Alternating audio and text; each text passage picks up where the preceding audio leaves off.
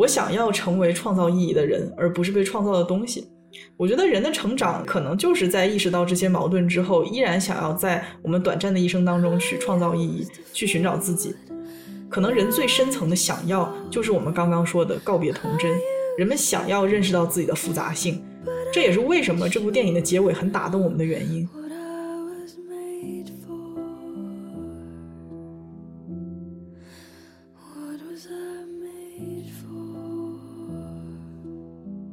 所以，如果继续留在芭比乐园，那么芭比不过是在扮演一个芭比，以城市化的方式去生活，假装每一天都是完美的，假装舞蹈和派对永远不会结束。芭比可以欺骗自己只是一个芭比，也可以假装相信芭比就是自己不变的本质，她只需要按照别人的设定，按照期待好好做一个芭比就好。她可以无视自己身份的复杂性，她可以假装自己没有选择，她可以假装世界上所有人都会爱她，她以为这就是她的真实处境。那这就是对存在的模糊性的最大的背叛。嗯。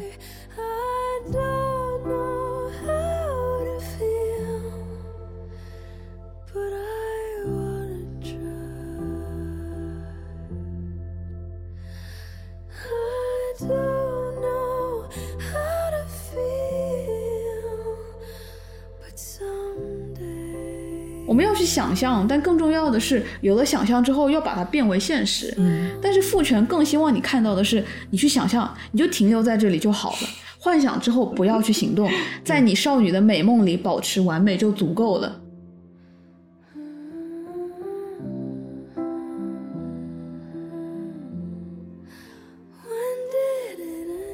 男人害怕女性，一方面是他自己脆弱的自尊和自我形象，实际上是建立在女人的自由上。但是女人的自由可不由男人控制，他们可以压迫，却不能根本上掌握女性的自由，因为自由是一个人生存的境况。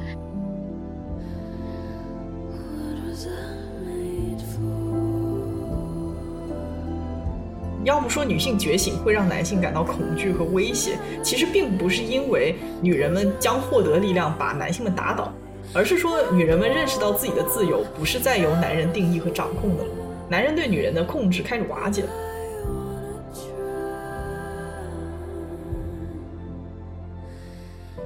Hello，大家好，欢迎收听《二十猫咪》啊，这是一档由爱猫咪更爱人类的老于和小吴共同发起的，在故事里找猫咪的播客。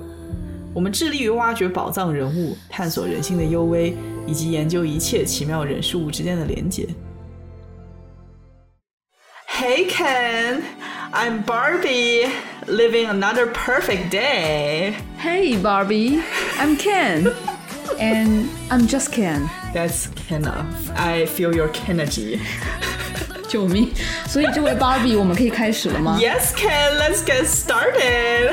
你好吵啊！女主播还在芭比 land 中，不愿意走入人类世界。哦，这个声音夹的我有点喘不上气来。有一说一，我们还是进入正题吧。是的，没错。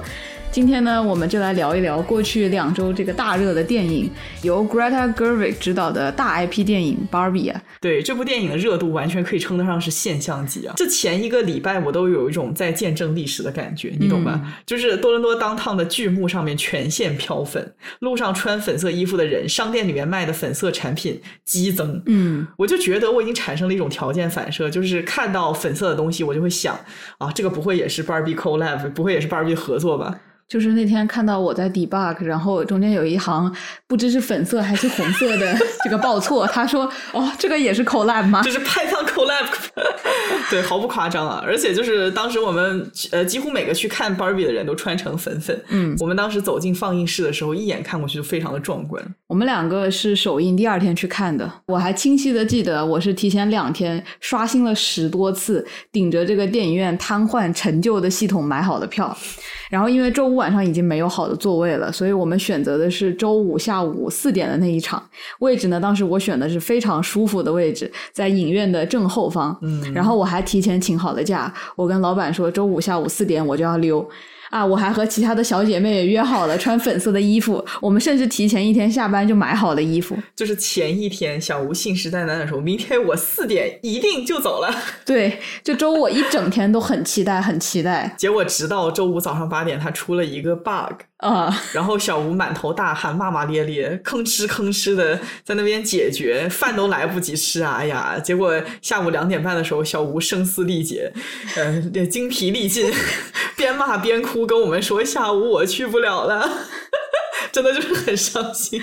我说，要不你跟另一个女生就一起去吧。我说这不合适吧？哎呀，我就觉得如果当时你们俩去看了不带我，那我该多伤心啊！反正当时呢，我们老于就一同操作，直接打电话去电影院换票。哦，这个电影院上上个礼拜有多忙呢？就是我电话打了，可能有半个小时、一个小时的时间。一接通没讲两句话就断线，而且是语音哦，不是人工哦。啊，我也不知道为什么语音它要给我断线，我真的气的。我觉得巴比海默对电影院的 IT 系统来说是一个巨大的挑战。我感觉电影院的程序员日子也应该不好过。他们的客户端至少啊，就我看到一个小时之内可以报错二十遍，就我都能猜到。网上 App 瘫痪了，买不到票，观众就只好打电话过去，然后这个电话线也瘫痪了。我觉得可能比周五的你还要崩溃啊！当时我们一起去看的朋友看着我，让小吴闭上骂骂咧咧的嘴，让他靠边站，不要打扰我一通操作啊！然后我同时又如此努力的找时间退改票，他就感叹道啊，哎呀，就说这个小吴今天要是看不上芭比，他是不是会崩溃啊？是的，他会，他会疯掉。然后我们老于一通操作，我们反复斟酌，最后还是买到了星期五。晚上九点半的票，而且是离市中心大概十公里的电影院，市中心已经完全找不到任何的座位了。是的，于是我们驱车前往，然后人生的第一次啊，我坐在电影院的第二排，全场就是一个断脖子操作，几乎眩晕的看完了《芭比》。我可以看到那个影片一帧一帧的从我面前走过，你们懂吗？看完了之后脑瓜子嗡嗡的。是的，因为离得太近，然后有点想吐，是真的。啊，对，镜头走得太快，眼珠子反应不过来。然后这部电影又是色。彩缤纷的那种歌舞片嘛，所以就真的非常晕。对，不过看完之后还是非常触动的。对，坐第二排也没有打扰我们对这部影片的爱，还是真心的推荐。没有去看的朋友啊，估计现在大家都已经看过了两周了。对，两周。呃，没有去看的还是去看一下《芭比》。其实不仅影片很好看，整个影院的这个氛围也非常的可爱，去感受一下非常有意思。嗯嗯嗯，我相信无论是哪里，这个观众都是百分之八十以上的女性 啊，着实有一种女性大 party 的感觉啊，这个氛围很好。Girls Night。嗯，其实慢吞吞的我们制作这期节目呢，已经比同行晚了许多了。嗯，也看到了一些优秀的创作者做出了芭比的节目，嗯，所以我们在做这期节目之前也挺犹豫的哈，就想要不要紧跟潮流去表达观点呢？主要是我们两个真的很少做大热的东西，不太习惯凑热闹，一般都是就是等势头冷一冷再再加入这样的。这次是真的看完之后就有感触，所以才积极加入了讨论。那这期节目大家能听到呢，也确实代表我们有一些观点，并且是还没有在别的地方充分表达的观点，想要和大家分享。嗯，芭比上映的一两周，主要的热点还是集中在芭比的女性主义。嗯啊，毕竟这样一部面向全年龄段、直接呈现对父权批判的商业电影，非常的罕见。但是这期节目呢，我们想要聊一下芭比这个影片中啊更大的一个主题，就是它的存在主义和人本主义。我们也将会从更大的视角去展开《芭比》这部电影是如何体现存在主义这个命题，以及芭比的存在主义和女性主义之间的关系。嗯，所以这期节目我们也会大量的引用存在女性主义的创始者波伏娃的观点。哦，是的，也正是因为存在主义的视角，我们认为《芭比》中的女性主义实际上是一种很新的女性主义。嗯啊，如今我们比较熟悉的女性电影，尤其是商业片啊，主要是分为两种。第一种是展现女性的困境和苦难啊，就是说女人们在男权社会当中，因为女性身份或者女性的一些天性，遭遇到种种的不公甚至伤害，嗯，一种真实的苦难的展现。哎，对对对。然后第二种是讲述女性成长和奋斗，就是说女性如何逃离禁锢，做出自由独立的选择，并且将其坚持下去。嗯。很多时候也是这两种的融合嘛，嗯，就是在困苦和艰难当中奋斗成长。通常来讲，它会给我们带来一种观感，就是做女性真的太难了，太苦了。对，但是我们很强大，我们有着坚韧的品质和机敏的头脑，所以我们要相信自己，敢想敢做。啊，在这些 female empowering 就是女性赋能的影片当中啊，我们通过其他女性的故事，在第三视角感受女性的不易和她们美好的品质嘛，嗯，从而得到一种呃获取力量的新视角啊，然后帮助我们拆下自己不曾意识到的禁锢在自己身体和思想上的镣铐，帮助我们成为更好的人。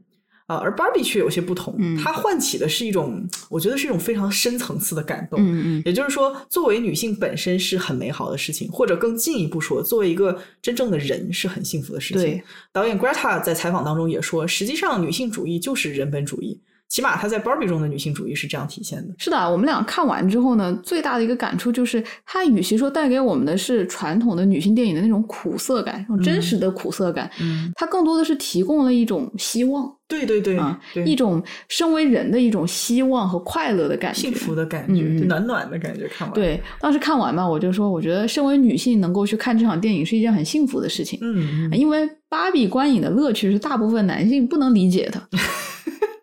对，是这样的。然后另一个就是，我们也感慨啊，身为人类可以去创造，可以去认识，可以去改变这个世界，可以去制造出故事，这也是一件很美好的事情。对对，很多人认为芭比中的女性主义是很基础的啊，入门级的喊口号啊，但我个人是不太同意的。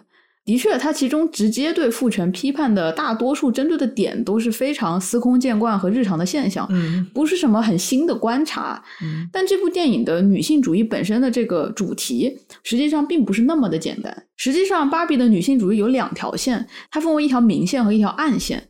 啊明线呢，就是电影中的芭比乐园里芭比和肯的性别斗争啊，有很多地方带着诙谐的对刻板父权印象的批判。而暗线呢，是芭比作为一个刻板的芭比，如何走入真实的世界，打破被创造的宿命，抵达真实存在的历程。其实，如果电影只是演到芭比乐园恢复常态，推翻了 Ken 的这个父权统治，呃，然后没有最后芭比走出乐园，选择成为真正的人，呃，没有这个情节的话，嗯那我认可这是非常精彩，但是思想非常基础的女性爽片。但是嗯结果他加了这个东西，我就觉得它升华了，你知道对，吧？这是一个精彩的商业片。如果没有这个东西的话，对会少了很多思辨的乐趣。对，嗯，那我们正式进入讨论之前啊，还是先介绍一下剧情。哎，说实话，走个流程，我都不明白为什么还要介绍。就是说没看过的可能也不会来听，对吧？是的，不过鉴于很多的听友反馈啊，说经常听完我们的节目才去看原片，嗯，那为了保证节目的完整性，那我们还是介绍一下剧情。专业的主播素养还是要有的哈。嗯呃，那么我们还是要先啰嗦一句剧透预警，接下来的节目会全程剧透，毫无保留的剧透。嗯，介意剧透的人，请不要直接退出，请把我们收藏到播放列表，看完之后再听哈。故事的一开始，所有的 Barbie 和 Ken 一起无忧无虑的在芭比乐园过着完美的生活。突然有一天，Margot Robbie 饰演的 stereotypical Barbie，也就是我们的女主角经典款 Barbie，开始思考死亡，这成了她完美生活中的第一条裂缝。在此之后，她的生活完全被打乱了。她开始感受到温度，感受到味道。那双为了完美适配高跟鞋形状而保持抬起的脚跟也落到了地上。她的大腿根甚至长出了橘皮组织。而这一切的源头都是芭比在现实世界的玩伴的思想入侵了芭比的头脑，因此打开了芭比乐园与现实世界的通道。于是芭比被迫前往人类世界探索真相。与他同行的还有芭比的追求者海滩男孩 Ken。芭比在现实世界的旅程并不顺利，他目睹了与芭比乐园截然相反的父权社会，逐渐认识到创造他、构建他的力量。这也让他原本完美的生活和完全自洽的自我认知彻底被颠覆，而 Ken 却在这里找到了灵感。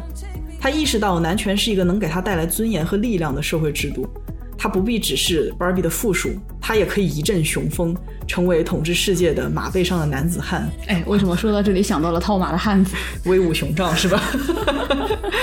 于是，在 Barbie 还在迷茫探索之时，Ken 就先一步把父权思想带回了芭比乐园。等到在人类世界受挫的芭比逃回芭比乐园的时候，却发现这里已经不再是芭比主导的世界了。芭比由此陷入了身份危机和抑郁的情绪，跌落在地上一蹶不振。接下来，在一同回到芭比乐园的人类母女 Gloria 和 Sasha 的劝说下，芭比醒悟了，并且团结一众在 Ken 的政权下被洗脑的芭比，一同推翻了 Ken 的统治，让芭比乐园回到了完美的状态。然而，在一切归位之后，经历了这一切的芭比依然迷茫于自己的身份。她决定成为一名人类女性，在真实的世界中继续探索存在的意义。OK 啊，介绍了剧情后，接下来的节目呢，我们会围绕几个非常大的存在主义的主题展开，分别是芭比身份的建构性、存在主义女性主义、自由和自欺，以及存在主义者眼中生而为人意味着什么。首先，我觉得我们可以围绕芭比的身份聊一下啊。啊、我觉得主角也就是 Margot Robbie 扮演的 Barbie，她的身份其实很有意思。嗯，她自己说她是一个 stereotypical Barbie 啊，这什么意思呢？她自己对 stereotypical Barbie 的解释是：当你想到 Barbie，你第一个想到的就是她这样的形象。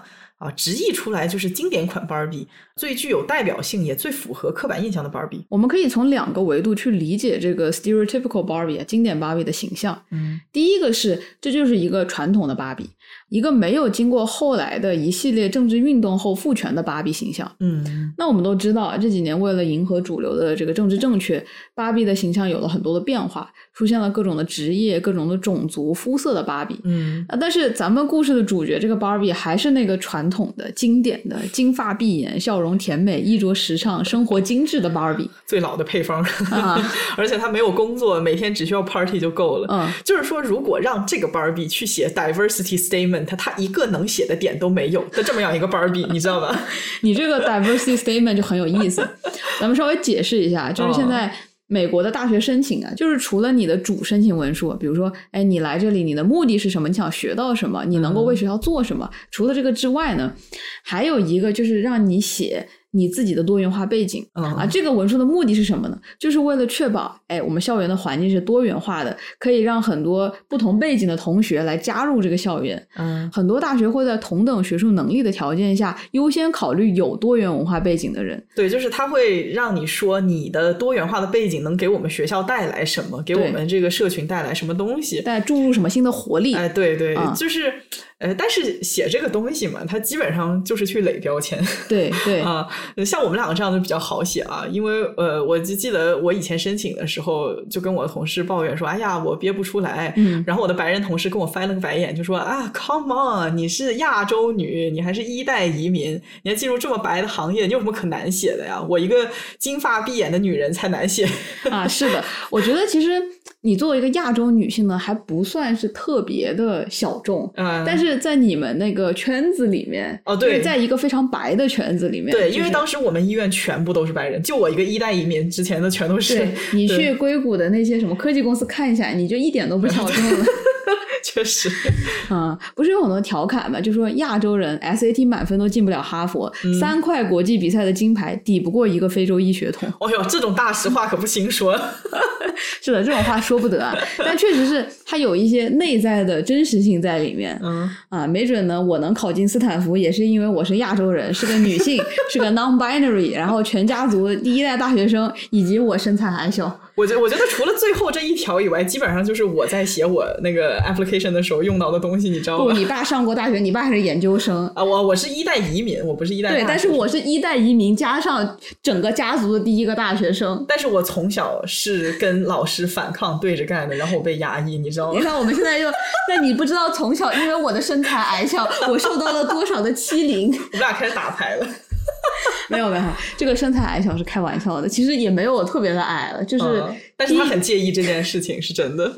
对，哎，你好，只是只是微微的低于平均身高。我就是在想，你申请的时候正好还处在贫困的状态，你有没有记得把这个写进去我完全有写，我们家里正在经历一个非比寻常的经济困难时期，？Oh my god！但是也不能写的太贫困，不然他就不给我发 offer 了。啊不不不，你会获得 offer，并且你会获得这个 need base，就是根据需求颁发的奖学金。哦，就像我刚才说的，他有一种在打牌的感觉，就比大小，就是我是亚裔，哈，我是非洲裔，嗯然后或者是我身材小，哈，我这个从小到大，我我我我疾病缠身，对不对？哦 啊，没有冒犯任何人的意思，我们就是吐槽一下现在北美这个多元之风啊，嗯，吹的遍地都是。是的，但还是拉回来一下啊，我们刚刚说的是电影的主角，这个经典款芭比在写这样一个多元化文书的时候，可能挤不出来一个字，因为它完全不多元，它一点都不多元。一点也不多元。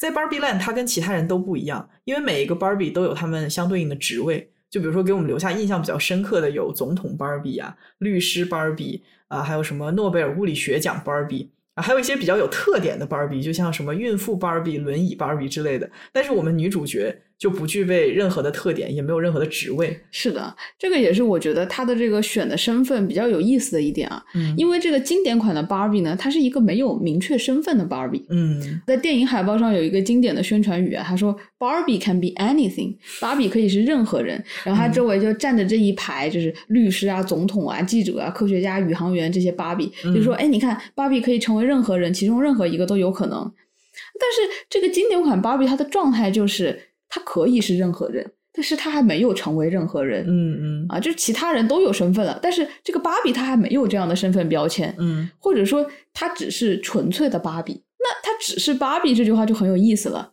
因为芭比和其他我们熟知的社会身份都不太一样啊。你是一个打工人，那你每天朝九晚五去上班；你是嗯记者，那你要跑前线，你要写报道；你是建筑工人，你要去工地啊，你要去盖楼房。就每一种社会身份都有相对应的责任。人们呢也通常根据自己的社会身份来组织资源啊，建立社交圈啊，形成一种社会认同感。嗯但是这个芭比她每天要干嘛呢？，Barbie 每天的任务就是努力的做 Barbie。那努力做芭比又意味着什么呢？呃，就是早上起床拥抱太阳，跟我的姐妹们打招呼，进行一些洗澡、梳妆打扮、喝牛奶、吃华夫饼等等等等的无实物表演啊，开着自己粉粉的车车去沙滩跟姐妹们、跟看看们打招呼，打嗯沙滩排球，然后晚上整个 Barbie Land 一起跳舞，跳完舞之后跟看调一会儿情，然后回到房间里面跟姐妹们 Girls Night，然后美美的睡去。哦，就是你在很认真的回答我这个问题是吗？啊，对啊，听起来是非常忙碌的一天。对啊，就很忙啊，但是你刚刚告诉我的是芭比的一天，嗯或者说是芭比的每一天。对啊，你看这地方就有一个很有意思的点，我问你成为 Barbie 意味着什么，你告诉我就要像 Barbie 一样生活，嗯哼，这就是一个循环论证。哦，就是像我和我说我的身份是人类，成为人类意味着我要像人类一样去生活。然后这个也可以延伸到每一个人身上，对吗？就比如说我自我介绍的时候，就可以说我是老于，做老于就意味着每天过着老于式的生活。你下一次就跟朋友这样打招呼，就 be like 好像全世界都知道老于式的生活是什么样子的。Yeah，而且老于式的生活，它和芭比它是不一样的，你知道吗？我的天呐，这要是一样还了得吗？不是不是，我不是说你的你的生活它本身和芭比不一样，我是说芭比的身份和老于这个身份它有着本质的不同。怎么说呢？就是老于的一天，它可以是任意的一天，啊，老于可以根据自己的心情和当下的状态，每天过着不一样的生活。嗯但是芭比的生活却非常的 routine，它有规律，而且是你完全可以预测的。嗯芭比只能按照某种既定的方式去生活。就比如你刚刚描述的一天，它会是芭比的每一天。同时呢，老于也是一个完全私人的嘛，只属于你一个人的生活方式。你不会说哦，老于的一天全世界都知道哦，老于的一天它意味着什么。但是芭比它是一个集体身份，嗯，就影片中不只有一个芭比，而是有很多很多的芭比，他们都共享着芭比这个身份。当我们说芭比的生活是什么样子的时候，我们就能浮现出你刚刚描述的一天啊。嗯嗯可是其他的芭比，它除了是芭比以外，它还有别的社会身份呢。但是芭比它只能是芭比。我现在觉得我可能已经把你说绕了。我现在听到 Barbie 两个字，可能耳朵已经要流血了。我对你说的这一段话的理解就是，Barbie 是一种种族，就是就像我是人一样，Barbie 是 Barbie，芭比族人，哎，对吧？对，其实你别说，还真有几分道理。嗯呃，就比如说我是武汉人，然后我在小红书上面经常看到武汉人的一天是怎么过的，嗯或者说什么啊，陆家嘴金融区金融人一天是怎么过的，嗯航空人一天是怎么过的，啊，董事长一天是怎么过的。呃，但是我们都知道，这些人他不是每天都那样过。他除了展现给我们他刻板的一天以外，每个人他无论是什么身份、什么人种，他每天都还是过着一些不一样的生活。是他不会每天都按照他展现的那个生活再过一遍。对对，那这么一对比啊，芭比电影的主人公，一个经典款的芭比，他每天都过着经典的芭比的一天，这听起来是一件非常窒息的事情。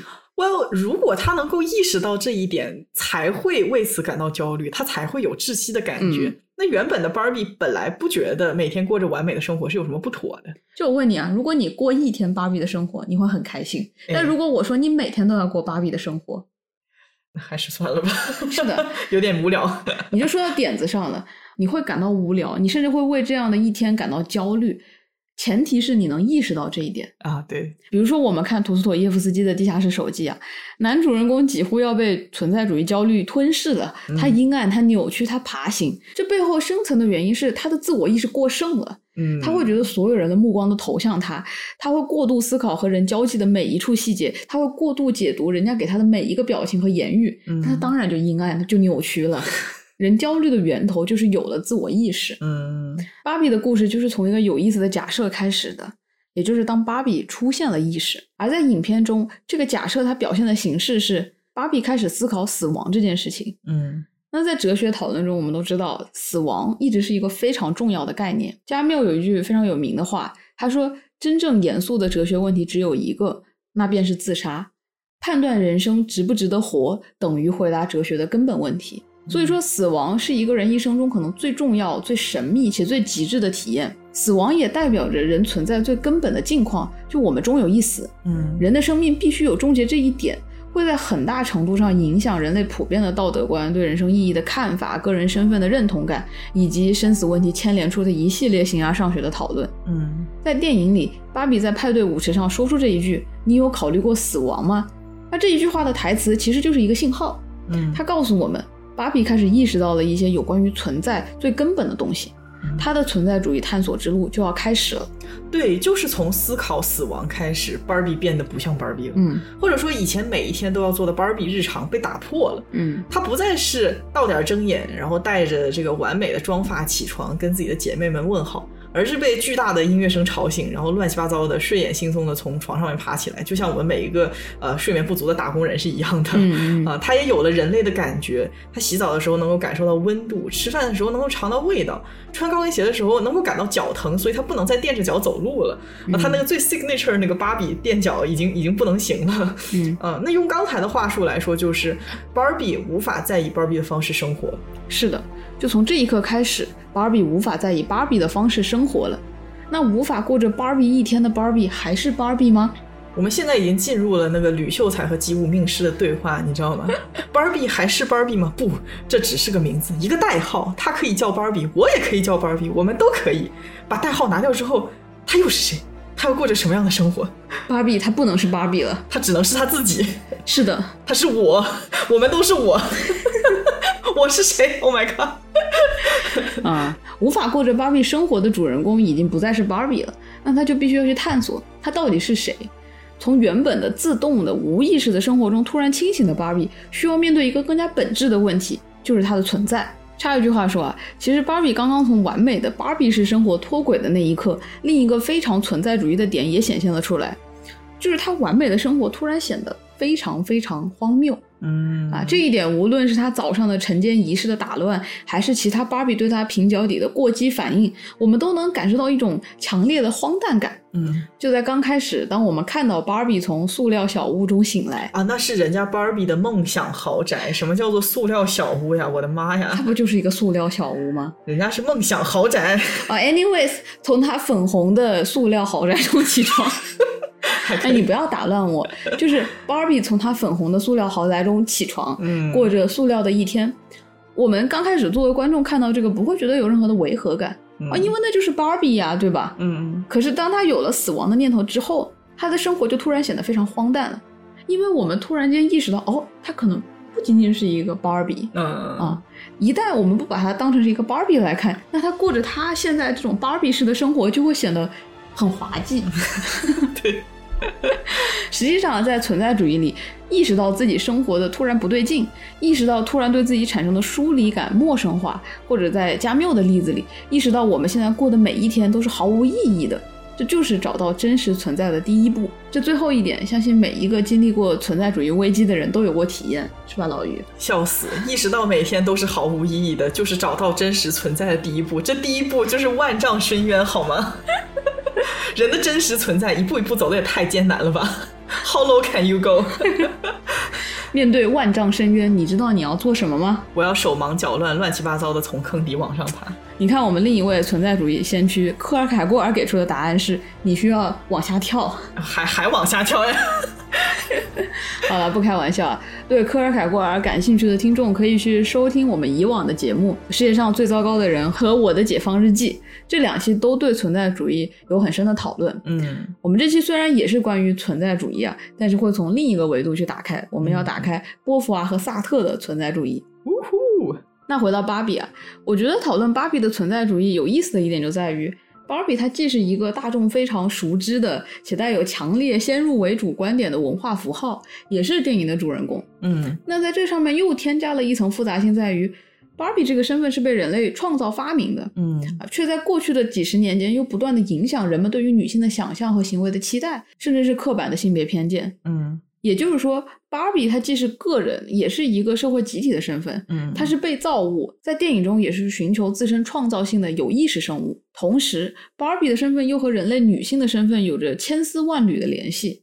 芭比的身上承载着每一个时代对女性的期待，又聚集了女性的自我批判。嗯啊，可以说这个身份有着非常强烈的矛盾性和内在张力。我们说，芭比的人物旅程是一个存在主义的旅程，是一个寻找真实身份的过程，或者更详细的说，是从一个刻板性别定义的单一的理想化的身份，过渡到一个更加个人的、复杂的、真实的身份。所以在讨论芭比身份的开始，我们想要和大家聊一聊芭比这个身份的社会属性。是的，我觉得如果要更好的理解芭比身份的社会性，就需要追溯到芭比过去六十年形象的变化。嗯嗯啊，如果我们去看从芭比诞生到现在的历史，会深刻的理解一点啊，就是人和人创造的理念之间交错的复杂性。芭比是一个被人类创造出来的理念，但是这样的理念又会一次次返回来塑造人类的世界。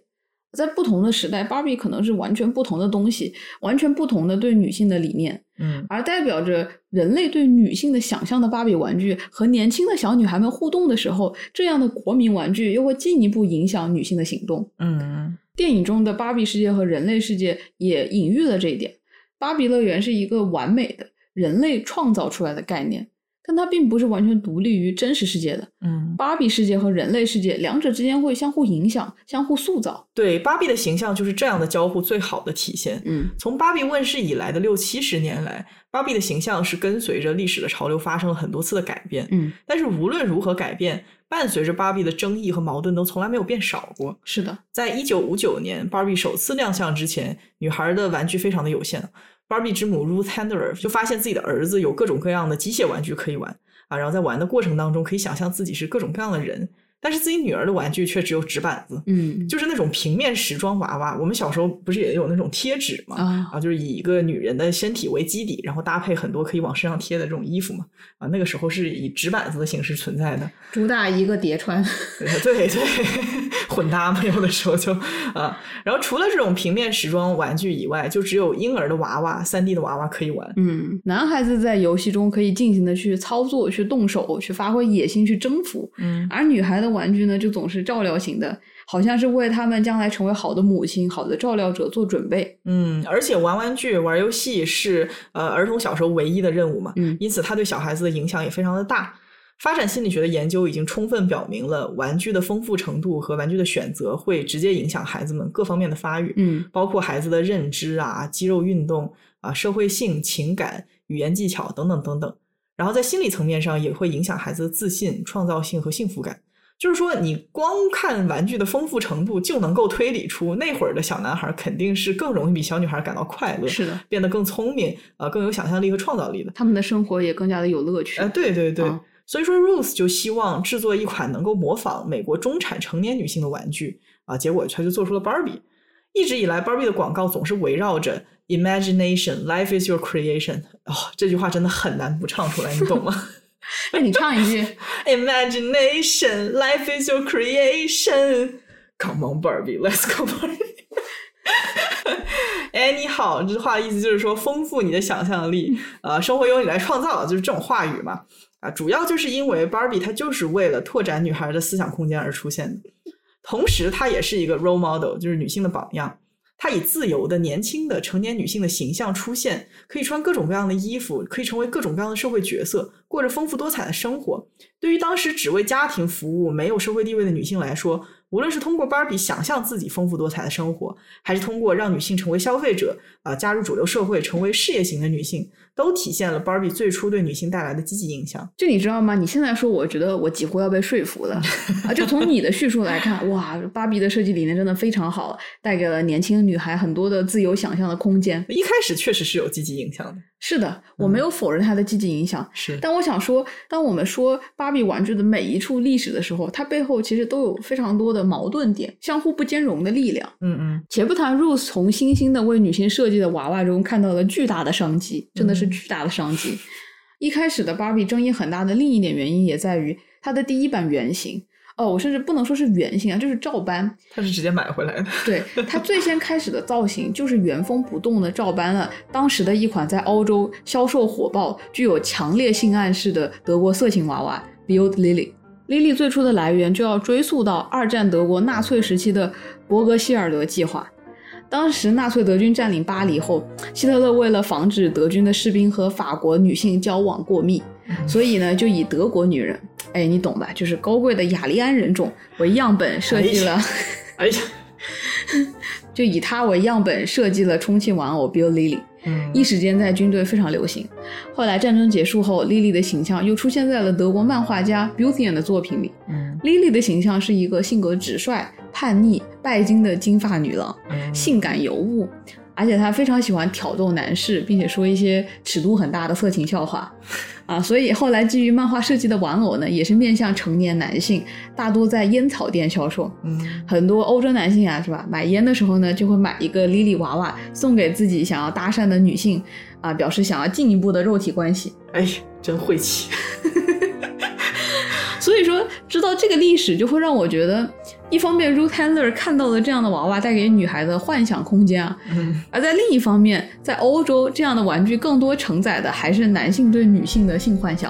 对，最开始 Mattel 就聘请了著名的工程师 Jack Ryan 给他们做研发部的总裁。这个 Jack Ryan 之前好像是做火箭的嘛，我记啊得是的 特别厉害啊。这个人他非常热衷于创造完美的女性形象，所以 Ruth 在把这个 Lily 的娃娃带回来之后，Jack 就进一步改进了他的面貌和他的身材。但是虽然结果好像改进的并不多，不过就是看这个男人的手稿，你就会觉得这个人很 creepy，嗯就很变态。嗯，而且他私生活也非常的混乱，是有性瘾的一个人。还有药物成瘾。哦，对，还有酒精成瘾，嗯对啊。那作为一开始 Barbie 设计的主要参与者之一，他甚至被许诺了 Barbie 销售额百分之一的利润回报，所以接下来的几十年都因为 Barbie 赚的盆满钵满。就一开始美泰也没有想到 Barbie 会这么的成功，对所以这个百分之一当时看起来不是很大，但是后来就是一个天文数字。对对对，我真的想说，这个男人很可怕。他一共有五次婚姻，和成百上千的女性有过性关系。唉，啊，对于 Barbie 的审美，就是他对于女性的审美，毫不夸张，就是这么说啊。嗯可以说，这个男人是最极致的男性凝视的化身。嗯他的第二任妻子甚至指控他有一个活在 Barbie 世界的幻想，嗯呃，就是字面意思。这个男人想要被无数身材姣好、金发碧眼啊、面容可爱的女郎簇拥，嗯，他甚至称呼自己的这个第二任妻子 Garber 为“我的大 Barbie”，My Big Barbie。我的大宝贝儿，咦，咦，哎呀。哦，对，而且这个人和他第二任妻子分手的原因，竟然是他想让老婆去做瘦腿手术。哦，啊，让他的腿型更像他设计出的 Barbie 的线条。同时呢，他还有着非常变态的性癖。他家里面有一个地牢，就专门为喜欢他的刑具的女人们准备的。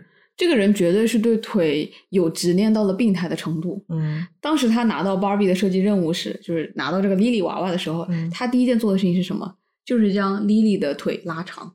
哎呀，真晦气。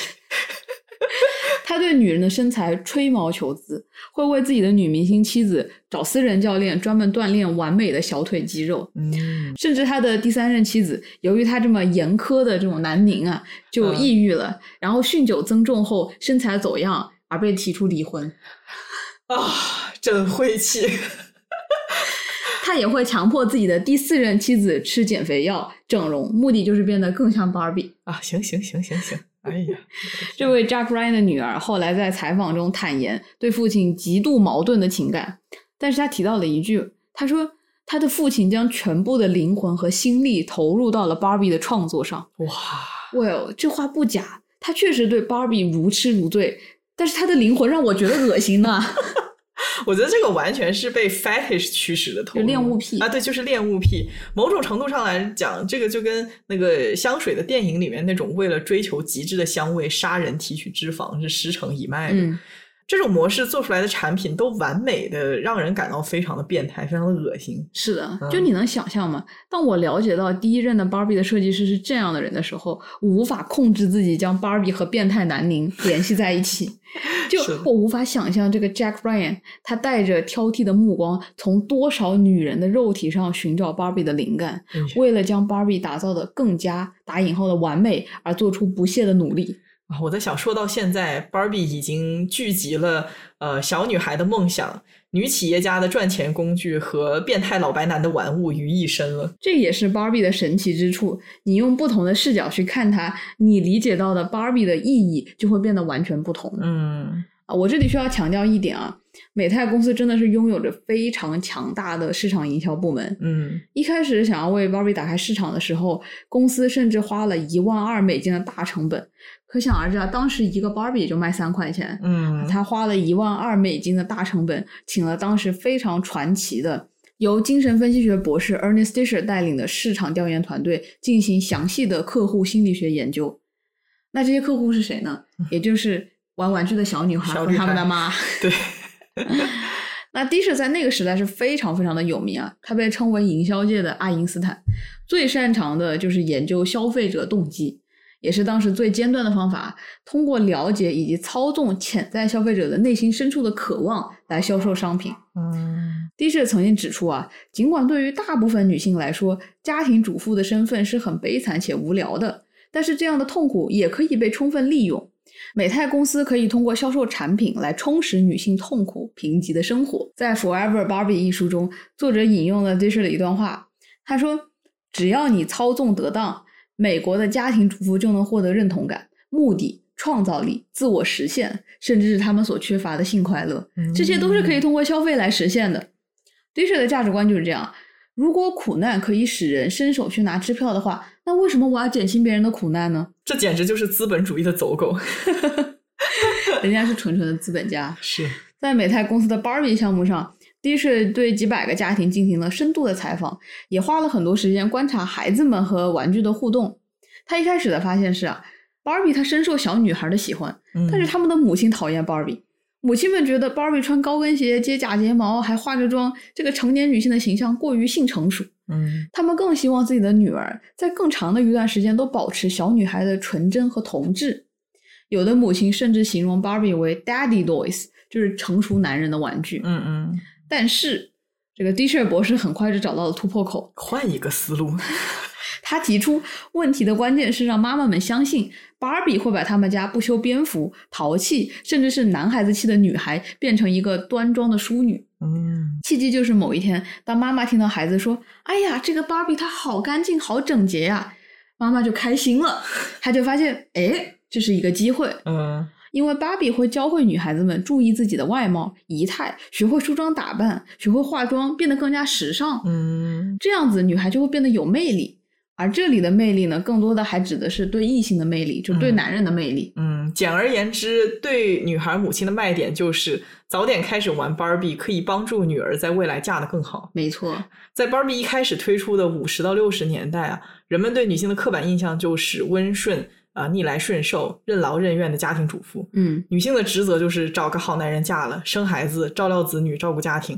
是的，但是 Barbie 不一样，她是一个性感的、经济独立的。美丽的独身女性，尤其是 Barbie 没有丈夫，并且芭比一开始的定位就是永远都不结婚啊。在那个年代，有一个很有意思的说法，就是他们一般会称呼不结婚的年轻女性为 career girl，就是事业型女孩。现在就是满大街都是事业型女孩，真的 没错。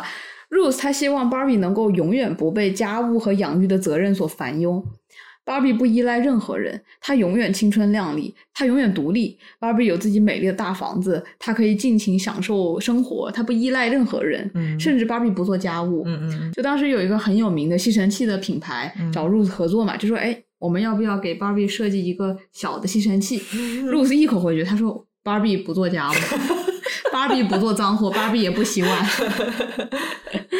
其实这里我们又看到了芭比身上的矛盾性。嗯一方面，她给人一种或者以当时的标准特别独立女性的形象，嗯但实际上她深层次的营销逻辑依然是让女孩渴望变得有魅力，以及更有问题的是，他宣扬女人变得很物质化。嗯嗯啊，芭比一开始的形象就是基于物质丰厚、衣着光鲜、打扮时尚得体的女人。嗯，那这样的女人就是有魅力的独立女性。其实到现在也有很多人追求这样的形象嘛。非常具有代表性的就是著名的真人芭比，希尔顿集团的大千金 Paris Hilton，她的这个家装和她的穿着都在往芭比那边靠拢啊，靠这个起家的是吧？她就是她靠什么起家，我就不方便说了。她起家的东西跟卡戴珊是一样的，我们就是你们好奇的话可以自己去查一查。哦，啊，她的这个家装和她的穿着都在向这个芭比靠拢嘛，从里到外有一种塑料感啊，就连她家的狗。By the way，他家的狗叫做钻石宝贝。哦，这个钻石宝贝的，甚至不能叫它狗窝，应该是狗豪宅，都花了上百万人民币啊！啊，建的像芭比的那个梦想豪宅一样粉嫩嫩的。在被卡戴珊审美席卷之前的两千年到两千一零年之间，Paris 的生活可以说是很多人的幻想。不仅他经济独立，而且他富可敌国，什么脏活累活都不用干，永远保持光鲜亮丽。当时只要美美的活着，有钱的活着就很令人向往。嗯，但是这一套在现在已经显得有些过时。嗯，哪怕是 Paris 也被逼到要写回忆录、做文化人的程度。芭比要写书了啊！我们上次不是在书店还看到了吗？我知道，在五六十年代，芭比手上拿着的书还是如何减肥，上面写着 什么也不要吃。对对对，是的。到目前为止呢，这个芭比式的女性形象，就传统的、嗯，经典款的芭比形象，依然是很令人向往的。就我现在刷小红书，还经常可以看到什么贵妇千金的一天，basically 就展现她自己像芭比一样生活的一天啊，就是过着理想的生活、完美的生活这样的。唯一不同的是啊，现在更多的女性的意识觉醒之后，对早期的芭比形象的批判的声音也越来越多了。对，随着女性自由选择越来越被重视，越来越被视为是一种理所应当，那 Barbie 就显得非常的不正确。嗯，因为她所建立的形象是屈服于男性凝视的，她所宣扬的自由也非常的不切实际。其实就像电影中的 Z 时代人类女孩 Sasha 对 Barbie 的这个批判说的啊，她说 Barbie 宣扬了我们文化中最错误的部分，嗯，sexualized capitalism，呃，这个情色的资本主义和不切实际的身体形象。她从被创造开始就让女孩们觉得自己很糟糕。嗯。啊，当然，这个是很现代的看法，因为 Barbie 的出现，起码在那个年代是对女孩想象力的拓展。在女性还不能够拥有信用卡的时候，女孩们已经可以通过 Barbie 来想象自己成为宇航员了。我们可以说，Barbie 的赋能方式非常非常的陈腐老旧，但是也不能否认她曾经在女性的认知上面，呃，有过实际的突破。嗯，没错。我们还是很难用当下的女权理念去批判当时的 Barbie。对，主要是在 Barbie 问世的时候，第二波女权运动都还没有开始。不过很快，六十年代的女权运动就慢慢升温了，女人们开始争取更多的自由。一九六八年，在新泽西的美国小姐大赛的评选场外。大批女权积极分子聚集在一起，将假睫毛、扫把、口红、胭脂、高跟鞋一起扔进了一个名为叫“自由垃圾桶”的大桶里。一位女性甚至直接脱下了衬衫下的内衣，这一举动也象征着挣脱父权的禁锢。嗯，有一些举着的标语中就写道：“我们不是玩具，不是动物，不是物件。”啊，无疑是对 Barbie 的一次直面的回应。那这一时期的女性解放运动也给 Barbie 背后的美泰公司带来了很大的危机感。嗯，比如推出第一夫人 Jacqueline Kennedy 的红色套装 Barbie，也在 Barbie 的生产线中推出了一些不同肤色阶级的朋友。嗯，实际上我们在影片中看到的那个平脚底的 Barbie 啊，它最早在一九七零年就出现了。嗯，当时美泰公司推出了 Living 生活 Barbie 这个系列，这个 Barbie 的足跟就可以调节，可以在踮脚和脚跟着地之间切换。不过这个系列呢，一年后就停产了。嗯，在这之后，芭比就继续保持了踮脚站立的姿势。嗯嗯，到了一九七零年代啊，第二波女权运动达到高潮，在美泰公司一九七二年的玩具展上，女权主义者直接大声批判美泰公司的芭比娃娃，鼓励女孩的自我物化，将自己视为模特，等待被装点的物件。嗯，那之后呢，为了缓解女权运动带来的争议，芭比有了两个巨大的变化。第一个就是芭比的目光。从低垂到了直视，从躲闪的目光到直面与他玩耍的人类，嗯，这个感觉听起来不是什么很大的改动啊，但是在当时无疑是一个非常大的革新啊，因为在这之前啊，目光低垂的 Barbie 和欧洲同时期的艺术品是一样的，完全处于被观看的地位。啊，这也就暗示了女人是被观看的他者，是欲望的对象，而男性呢是观看的主体，女人的行为和特征必须符合男人的喜好和生理需求。那目光斜视、躲闪的芭比是顺从的弱势形象。嗯很多学者把芭比目光的改变和马奈轰动艺术界的名画《奥林匹亚》对比。那《奥林匹亚》的主角是一位全身赤裸的街头妓女，但是比起她之前的裸女图啊，像是入睡的维纳斯或者是乌尔比诺的维纳斯，《奥林匹亚》中的女主角目光直射观看者，她的目光冷漠，不带半分的情欲，似乎是在挑衅观看者对她的期待。目光的改变颠覆了观看者和被观看者之间的权力关系。女人就不再是顺从的欲望的载体，而是独立的对抗的个体。她是绘画中真正的主角。嗯所以我们可以这么理解：如果马奈的《奥林匹亚》是对观看的颠覆，那么芭比这次的变动无疑是对当时性解放运动最好的体现。啊，那刚刚说的是第一个变动，嗯第二个很大的变动就是芭比的职业种类在进一步变多。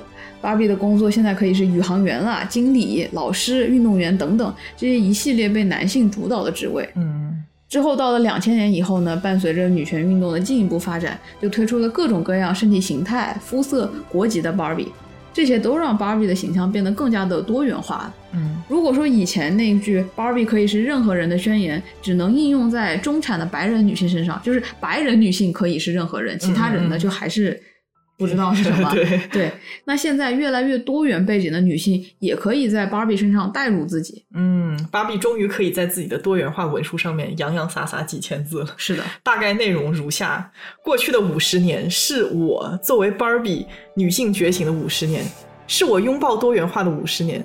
直到最近，我才明白了这其中的道理。哎呀，女性不应该被困在男性的凝视之下，这是一个无比丰富的群体。我正在走出自己的舒适区，接受女性多元的面相。我正在成为更多的人，也在让更多的女性拥有更大的梦想。拥有这样的觉醒过程是芭比我一生中最宝贵的经历，这让我变得更加的坚韧、勇敢，肩负社会责任感。我再也不是一个被物化的女人，在未来，我一定会为女性群体做出更多的贡献。哇，这芭比还不得上哈佛？我们赶紧推出芭比的哈佛套装，哦不，哈耶普斯麻要分开购买，集齐五套校服，可以收集什么东西吗？可以打入国内的券商。哇，真的是，从诞生到现在，芭比的造型，它所象征的意义，都在一次次的被人们重新定义，同时也一次次的改变人们对女性的想象。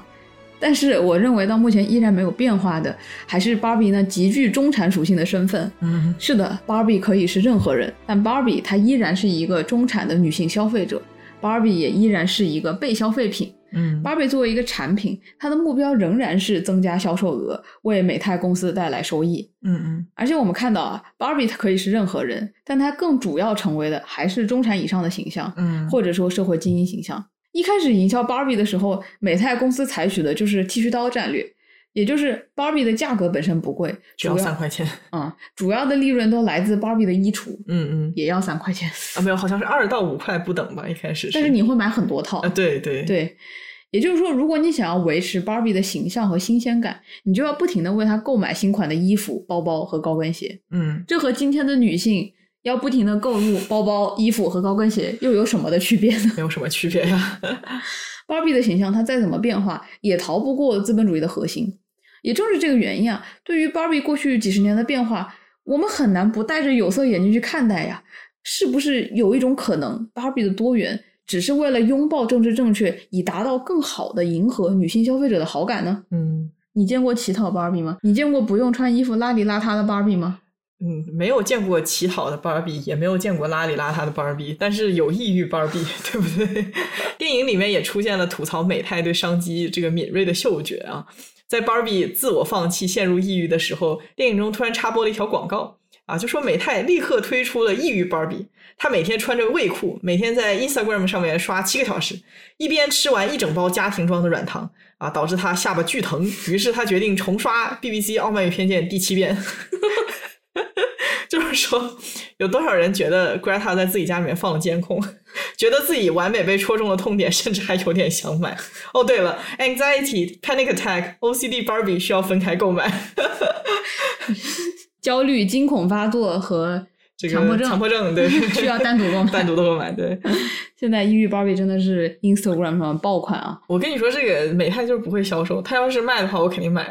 他不卖，他不卖他现。在就不卖。对，嗯所以说，到了今天我们看到 Barbie 的时候，依然能看到它背后两股挣扎的力量。嗯 Barbie 它依然是父权定义下的政治正确的产物，它依然是一件消费品，以至于我们看到 Barbie 这样的电影呢，还是不可忽视它背后的商业力量。嗯，同样不能忽视的是 Barbie 背后的父权力量啊！我们要知道，Barbie Land 这个芭比乐园啊，是专门为女性建立的完美的世界。嗯这里的完美呢有两层，首先是完美的外貌，嗯其次是在芭比乐园，女性拥有她们应有的尊重和权利。啊，那讽刺的就是，只有在芭比乐园这种哎呀没有摩擦力的完美世界当中，女性才真正拥有了权利，才能够成为她们想成为的人，拥有社会地位。是的，芭比可不是玩具啊，这是父权紧跟着女性思想和多元化的潮流给女性打造的最新的梦想的世界。哇，好棒！对啊，在这个梦里面，女性感到自己被赋能、被给予尊重啊，我们拥有了追求已久的平等。但是回到现实生活中，我们依然需要披荆斩棘、砥砺前行。我记得你说不应该是乘风破浪的姐姐，是披荆斩棘的姐姐和乘风破浪的哥哥。只有哥哥才能乘风，我们姐姐只有荆棘可以披。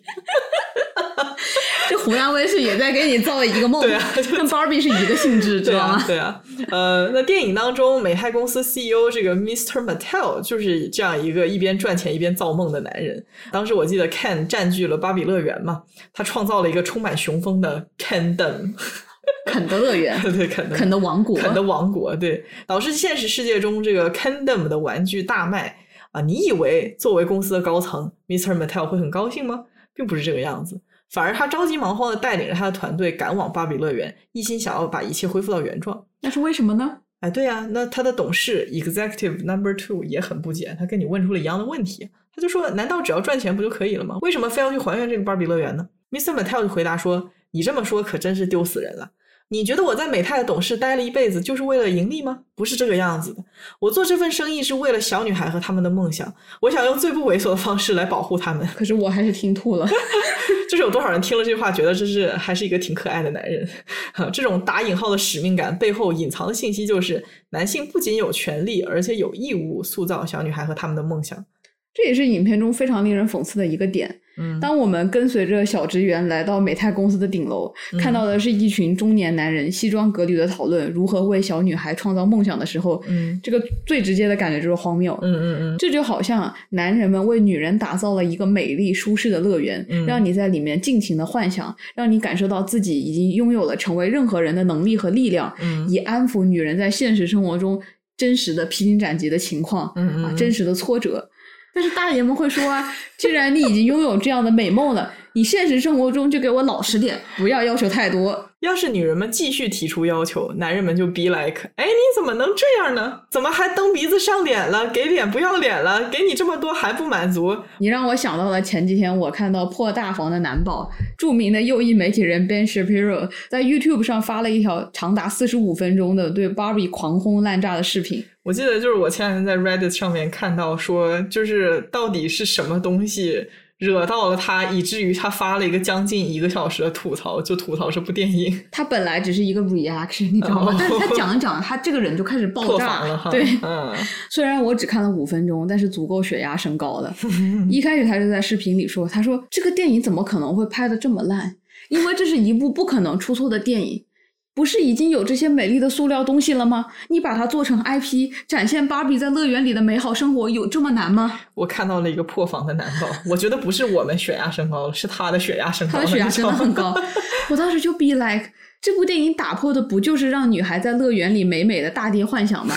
男宝当然会觉得冒犯了，因为男性一直在为女性编织谎言，啊他告诉他们，你在家里这样美美的，你这样得体的，嗯你衣着时尚啊，你看似经济独立，这样就可以了。对啊，但是这部影片呢，非常无情的就赤裸的撕开了这些谎言，然后还广而告之啊，让全世界的女人都看到。这大爹哪受得了呀？我的妈呀！然后这个大爹就说，这个票房虽然一开始口碑很好，但都是营销，过了一段时间它就会一落千丈，结果一飞冲天。对，不过我想说的是啊，虽然我们能在电影当中体会到这种对大爹的讽刺，但是现实当中，男性塑造的芭比乐园依然是很多女性梦想中的生活。当女性有很多的钱，或者是她有个好爸爸，啊、找了个好老公，她可以把自己送进那个梦里面，成为无忧无虑的保持完美外貌的小公主啊。就比如说我们刚才说的，将芭比生活照进现实的 Paris Hilton。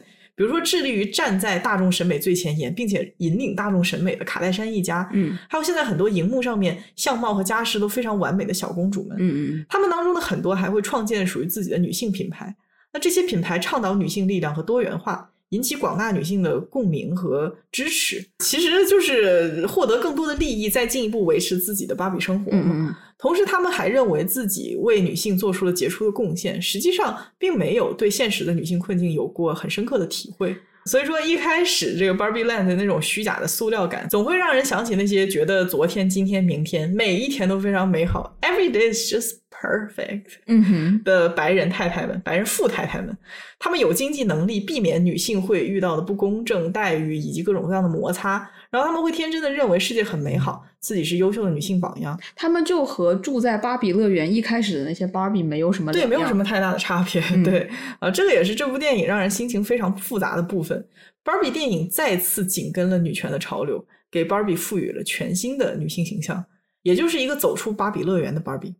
啊，时至今日，Barbie 依然兼具了女性赋能和消费主义两股矛盾的实力。并且永远不会消失，是的，直到芭比成为人类。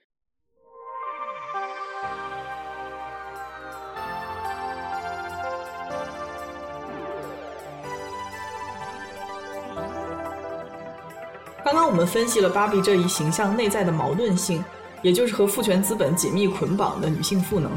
芭比和现实世界之间的相互影响一直在持续着，直到在影片当中，导演做出了一个大胆的假设：如果芭比真正成为了人，会怎么样？当芭比有了思考和意识，这就会引起更加深层次的矛盾和对立。到影片之前，芭比都一直是一个被创造出的概念，是个没有自己意识的玩偶，它所有的意义都是它的创作者所赋予的。因此，芭比始终是一个备受争议的形象。但芭比自身是完全纯粹的，因为关于他的一切矛盾，其实都是外部矛盾，嗯而不是内部矛盾。换句话说，芭比始终还是一个受外部观点所左右的，被爱也好，被恨也好的死物。嗯啊，但有意思的问题就在这里了。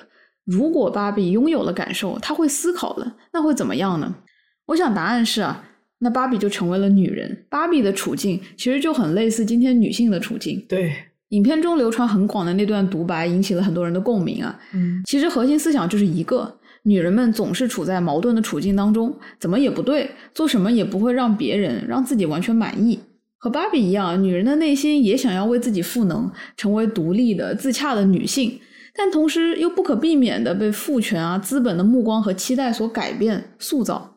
但女性和芭比不同的是，女性会内化外部的矛盾性，将外部的矛盾性转化为内在的矛盾。嗯啊，这种内在矛盾的形式体现在女性的过度反思和自我批判，嗯也有可能体现在女性为了摆脱内心的矛盾而内化父权规训，进而割让自己的主体。嗯，影片当中的小女孩，人类的小女孩 Sasha 用一句话完美的总结了现实中女性矛盾的处境。嗯她说：“Men hate women, women hate women. This is one thing that we all agree on。”就是说，男人也厌女，女人也厌女，在厌女这件事情上，全人类是统一的。这句话出现在大屏幕上的时候，我真的就是差点起立鼓掌。怎么样？你也讨厌女人？就是说这句话他说的是对的，嗯他非常准确的反映了当下的现状，对吧？嗯，当下全民厌女的这种情况，还有女性内部的这种矛盾和混乱啊，很大程度上，我觉得是来自于女性意识到男性对女性的控制和剥削之后，她们想要挣脱这种束缚。嗯于是，在男性对女性的条框之外，又出现了更多女性对女性的条框。嗯嗯在座的每一位当代女性大概都经历过这样的矛盾，就是说现在已经是二零二三年了，只要我敢想，我可以成为任何我想要成为的人。但是实际上，不管是在职场上面还是在家庭里，女性的发展依然困难重重。嗯啊，我最终因为思想或者现实的困境无法成为理想中的自己，这是非常非常有可能的。对，然后这个时候我也可以选择放弃，随便找个人嫁了过简单的日子，then shame on me again。我又觉得自己是垃圾了，因为我又没有努力在成为独立的女性，女性们又会瞧不起我。或者说，另外一种很主流的女性思想就是说我本身就很棒，我本来就很美。如果我选择接受自己的现状，认为一切都刚刚好，可能没过一段时间，我就会因为觉得自己不够努力啊，我要被潮流抛弃了而感到非常的焦虑。嗯而如果我时刻保持警觉，我不轻易对自己感到满意，那么我又对自己与生俱来的部分不够尊重，呃，我又要被人骂了。所以最后就变成像电影当中 Gloria 举的那些例子。他说：“如果我对自己的身材不满意，我想要变瘦，哎，我不能说我自己想变瘦，我得说我想变得健康。我可以选择生养孩子，但是我又不能总是晒娃，我不能总是说我自己孩子怎么怎么样，否则我就会被别人视为没有自我，把自己奉献给老公、奉献给孩子的奴隶。嗯 啊，那结果也正如 Gloria 所说，我们既要照顾根深蒂固的男权标准，以融入社会，获得话语权。”同时又要照顾女权热潮给女性的指标，保持一种先锋的思想啊，那这直接就导致女性做什么都是错的，总有一条标准否定我，给我扣帽子。在当下这个父权主导、女性思想刚刚萌芽的社会当中，做一个支持女性思想的女人是一个几乎无法完成而且没有奖励的任务。嗯啊，那随着女性思想普及，我们有了更多的想法和欲望，但是同时也面临着更多的衡量标准，这让女性群体变得极其复杂且难自处。芭比和女人一样都很复杂，最大的不同是芭比没有意识到自己的复杂性，而女性是可以意识到的。影片中的芭比受到人类的影响后，踏入现实世界后，也开始形成自我意识，于是她有了思考和感情，开始思考死亡，开始了解复杂的世界，开始产生了复杂的情绪。当她理解了女性复杂的处境之后，芭比的反应是她抑郁了。其实我觉得抑郁芭比它是一个非常妙的概念。芭比是怎么抑郁的？我们也说她是有了意识，经历了所谓的真实世界之后抑郁的。但是这里有一点啊。芭比可是没有选择的来到了人类的社会，就像人的出生一样。用萨特的话来说，哎，我们是没有选择的被抛到了这个世界里。嗯，芭比也是一样。让芭比产生抑郁情绪的，就是人类思想入侵之后，她的生活有了巨变嘛。嗯，于是她就产生了一种叫做 adjustment difficulty，也就是叫做适应困难的一种情况。嗯，她无法适应新的变化，这让她失去安全感，她感到焦虑，感到抑郁，打心底里就不接受自己的这些变化。他一心只想要将一切还原到以前最完美的状态，继续过芭比的生活。啊，对，嗯，我觉得我们至少可以从四个维度来分析芭比的抑郁啊。首先，为什么进入了真实世界之后，芭比抑郁了？这还不足够吗？主要原因啊，当然是现实世界它远不如芭比世界那么美好。现实世界有很多奇怪的人，那些人会用奇怪的眼神看着芭比，甚至对她进行一些身体的性骚扰。嗯，但是呢，我认为这不是让芭比直接跌入存在式焦虑的主要原因。在现实世界中，这个男性和女性的地位的调换啊，对于 Barbie 来说，就只是我觉得是 weird 的，就是很奇怪。嗯，这个世界跟他的世界不一样，但是还不至于说让他感到有什么变化而导致抑郁。就比如说像我们人类啊，假设我们去了另外一个星球，然后这个星球上面的人他踩在水上面走路，然后他喝土喝泥土，那我们肯定会觉得他很奇怪，但是不至于这个让我产生一种存在上的焦虑。对，存在上的焦虑，那一定是和我个人有关系。哎，对对对，一个人他去了新的地方，人虽然会不适应，但也会感到新奇，不会直接跌入抑郁。对，那芭比来到真实世界，直接给他存在的身份带来威胁的事情，就是这个世界是真实的。嗯，而恰恰因为这个世界是如此的真实，再对比一下，他就会发现，哦，原来我之前生活的世界有那么的虚假。而且我觉得问题就在于 Barbie 知道自己是被现实生活所创造的，嗯所以说他才会拥有现实世界是真的的这种概念，嗯，他才会被真相给震慑到。是从严格意义上来说啊，芭比世界和现实世界它并不是平行的两个世界，嗯因为前者是被后者所打造出的完美世界。嗯我们之前的节目也介绍过哲学家 Robert Nozick 提出的一个哲学思想实验，嗯一个被他称之为体验机 （experience machine） 的东西。这个体验机它可以在我们的大脑中模拟出我们所想象的所有的最佳体验，它可以模拟出一切你向往的快乐、有意义、幸福的体验，将其编程在你的大脑里，会让你感觉你此刻正在生活着最理想的生活。嗯 Nozick 用这个思想实验就是想问啊，人会选择主动进入体验机而不是现实生活吗？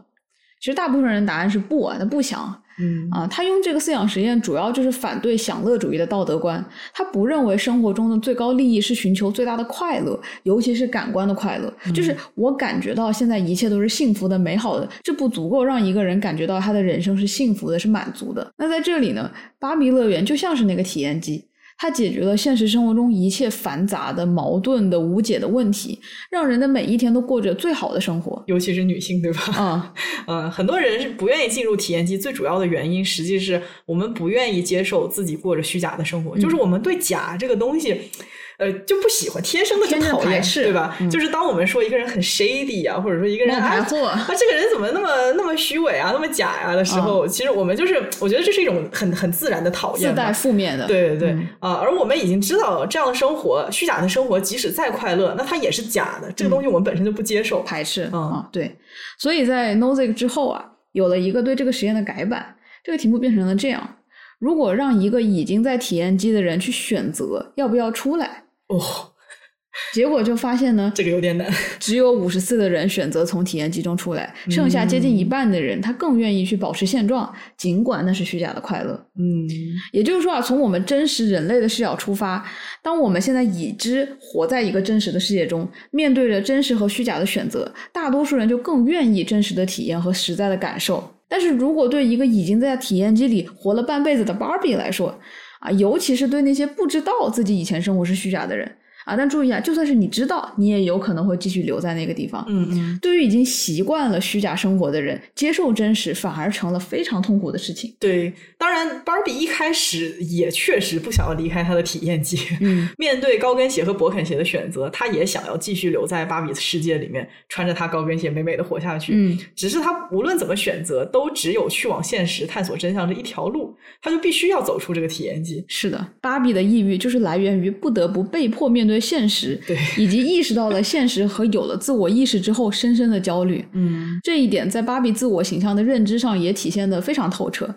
就起初，芭比觉得自己是完美的，嗯是为女性赋能的，是为了全世界女孩的梦想而存在的美好形象 对啊！但是这个定位在她去了人类世界之后就彻底毁灭了。对，要知道我们的主角芭比女士是带着“我是人类女孩最喜欢的玩具，是我让女孩们变得幸福快乐”这样的想法去现实世界找到了自己的玩伴莎莎。期待很高，对她对这个期待很高，而且他离开芭比乐园的时候，他的芭比伙伴们还告诉他说：“你只要去了，找到你的玩伴，告诉他我是你的最爱，他就会超级开心，然后给你个大大的拥抱。”结果芭比收到的却是莎莎非常严厉的批判，莎莎就大骂他说：“说你从出现就让女孩们对自己不完美的外貌感到羞愧，让女性运动倒退了五十年，你简直就是法西斯。”然后他就被骂哭了。就很伤心。对，嗯对，芭比发现她的自我形象和认知和外界对她的看法其实是有着巨大的偏差的，对，甚至说是完全站在了两极上啊。嗯那随着形象的颠覆呢，更让芭比感到可怕的一点就是，诶，它存在的意义似乎消失了嗯嗯啊！就像你说的，芭比至少是她自己以为吧，她存在的目的是让女性感到有力量、快乐，这就是她的意义。嗯，但是了解到了别人眼里真实的自己之后，她发现她自己什么也不是，嗯啊，她就不免去质疑了。那我为什么存在呢？我存在的意义是什么呢？对这一点对芭比的自我认知有巨大的冲击啊。嗯异于芭比的宣传片其实又给了我们另外一条线索，就是社交媒体。嗯异于芭比的宣传片当中有一句话，就是说芭比一天要看七个小时的 Instagram，这个也就代表芭比的世界出现了复杂的人际关系，她开始在意别人对她的评价。芭比是一个备受关注的公众人物，她所接收到的信息会和每一个公众人物一样，有人非常爱他，有人非常恨他，有人不停的去骂他。那这些不同的信息都会进一步让芭比对自己的身份感到茫然。Billie Eilish 为芭比唱的人物主题曲就很好的描述了芭比一开始的心路历程啊。歌词的开头就唱到：“我曾经悬浮空中，如今我跌落了。我曾经知道一切，如今却不明了。是什么组成了我？我究竟为何而生？”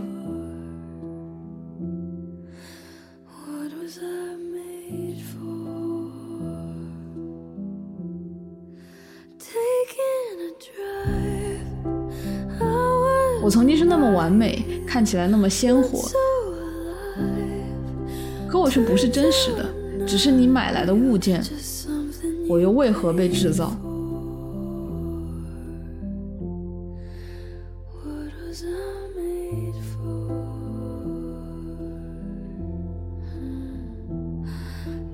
我们刚刚讨论了当芭比来到人类世界后所面临的存在主义危机，我们聊到了让芭比抑郁的几个源头。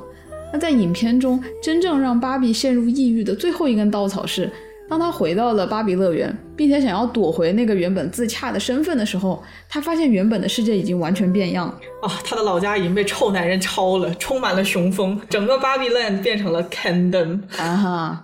当芭比意识到真实世界的凶险和矛盾后，他的第一反应就是逃避嘛。他不想成为人，他不想面对一个混乱糟糕的世界，他就只想要回到原本美好的、不变的，每一天都是最好的一天的生活。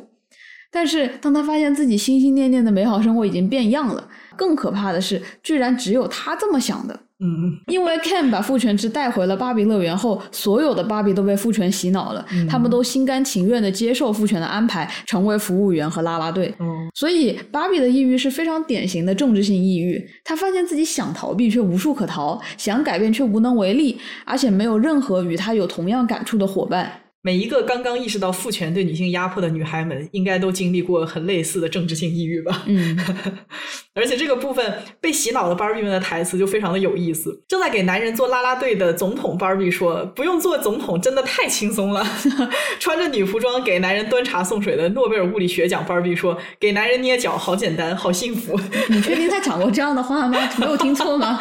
我我觉得差不多就是这个意思，因为我也记不太清了。反正他是给男人捏脚的其中一个芭比，还有另外一个芭比。哦，我的天哪！你这些都是要下女权地狱的话。这不是我说，这是他们说的，感觉很臭臭。总之，这些芭比都像呃，用 Gloria 的原话说，就是对天花没有抗体的土著人。嗯，呃，这里的人没有接触过现实，所以他们对父权是没有抗体的。嗯，啊，其实 Ken 在现实世界也受到了很多的挫折嘛。现实世界的父权已经非常的成熟了。嗯嗯，哪怕是男人，你也要有各种各样的资历才能够成为人上人。啊，结果发现自己什么都没有的 Ken 一拍脑门，想到，哎，这个世界上还有一个地方可以从头开始建立父权制，那就是 Barbie Land 啊，一个没有任何父没有被权基础的地方啊，是。对，我觉得将父权制比为天花是一个非常有趣的比喻。啊，对对，如果我们仔细去想想，为什么芭比世界的芭比们可以如此轻易的被感染？那至少有两种解释。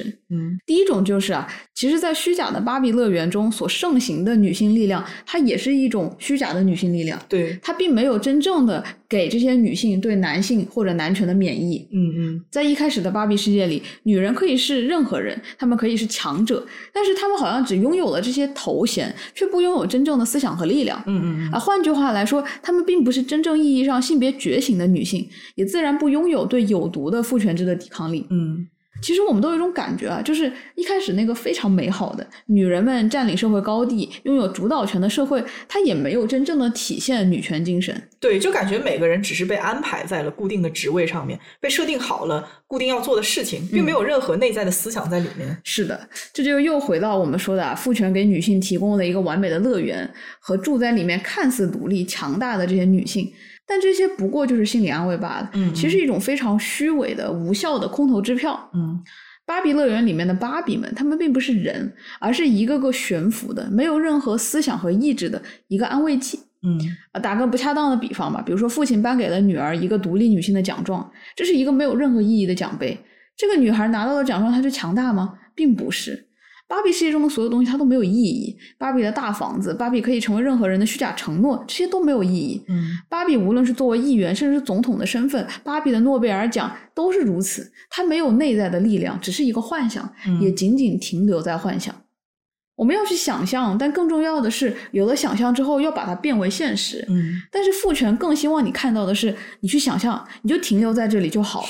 幻想之后不要去行动，在你少女的美梦里保持完美就足够了。对你说到这里，我突然想到《Fleabag》里面 Claire 的公司荣获年度最佳女性员工的 Blenda，在领了奖之后嘲讽说，这个最佳女性员工就是一个安慰奖，啊是给女性特设的奖项，它是没有含金量的，就像给小孩颁发的荣誉证书一样，就是说连女人都自嘲于这个只是哄女人开心的奖。嗯嗯嗯。那刚刚说的是芭比们为什么没有抵抗的第一点啊，嗯而我觉得第二点的原因可能就更加的细思极恐了，那就是人都有一种逃避自由去顺从的倾向。嗯啊，也许是投入宗教中至高无上的神，孩子们绝对的服从父母，女人们被父权制驯服。嗯人们其实不想要那么多自由，他们想要被告诉如何去行动。嗯在这一点上呢，我们就要说到萨特了。萨特和我们往期节目讲的科尔改郭尔的观点非常类似，都是沿袭着存在主义这条线嘛。他们都认为人类会为自由陷入焦虑，嗯因为自由带来了无数种可能，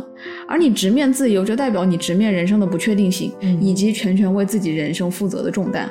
无论是对了还是错了，亦或者根本找不到对人生种种问题的解释，依然不会有任何人为你解答或为你承担责任。嗯所以说不难理解为什么有那么多的人去选择顺从、屈服、虚假快乐的活着，嗯因为大部分人都有一个倾向，就是我想让别人告诉我怎么做，而出了事情之后他去承担责任，因为是他告诉我怎么做的，这样我的生活就有一个明确性了，对吧是？你会有一个明确的目标，你不需要去面对自由。自由是当时你说的是什么？自由是一种眩晕感，是不是？对，啊，对，我觉得《Barbie》里面这一段讽刺的就是很多闭眼顺从父权的女人啊，其实就像艾利旺讽刺的那个样子。她说：“我们曾经的工作是没有工作，嗯但是女性主义让大家都睁眼了之后，我们就突然不能轻松的活着了。”啊、你会被批判了。呃，对，对于很多女性来说，顺从父权、背靠男人是很轻松的活法。那在 Barbie Land 当中，突然有一天，Barbie 们被告知说，你们不用工作啦，你们只要给 Ken 加油就好了，那生活突然就轻松了，不是吗？对啊，就生活以前是有很多个目标你要做很多不同的事情。现在我只有一件事情，就是为男人加油，啊对对然后把其他的事情交给男性，对，你看现在世界乱成什么样子，我的天哪！交给男人。交给男人，一切都会搞砸的。波伏娃说过一段流传很广的话，他说：“男人极大的幸运在于，他无论是成年还是小时候，必须踏上一条极为艰难的道路。不过这是一条可靠的道路。女人的不幸则在于被不可抗拒的诱惑包围着，她不被要求奋发向上，只被鼓励滑下去，达到极乐。嗯当她发觉自己已经被海市蜃楼愚弄时，她的力量在失败的冒险中已被耗尽。他说的什么呢？就是男人们虽然说要承担更多的责任，但是也在承担责任的过程中，他们去面对这个广阔的世界，去发现自己无穷的可能性，去发掘自己作为人类的潜力。而女人们，她面对这个诱惑是什么呢？就是父权的诱惑。她告诉你，你不用去像男人那样辛苦的活着，你只要在家里待着就好了。你把这个事业交给男人，这样难道不快乐吗？嗯嗯，对吧到现在为止，父权依然是一个非常具有危险的诱惑啊。那这个诱惑呢，也就是和巴比里将父权比作是天花是异曲同工之妙。嗯嗯，而且父权最诡计多端的一点就是，它明明就是一个病毒，它还要将自己塑造成一个好的病毒。嗯哼，啊，美其名曰主流思想、潮流，因此没有被病毒感染的人会被嘲笑，会被边缘化，被社会淘汰的同时，还会让人失去呃对自我的价值感和判断能力。认为自己没有染上病毒，那一定是出了什么问题。这个时候我就突然想到，在疫情刚刚开放的时候，没阳的人他急呀、就觉得自己有什么大病，为什么就我没阳？怎么人家都有，我没有啊？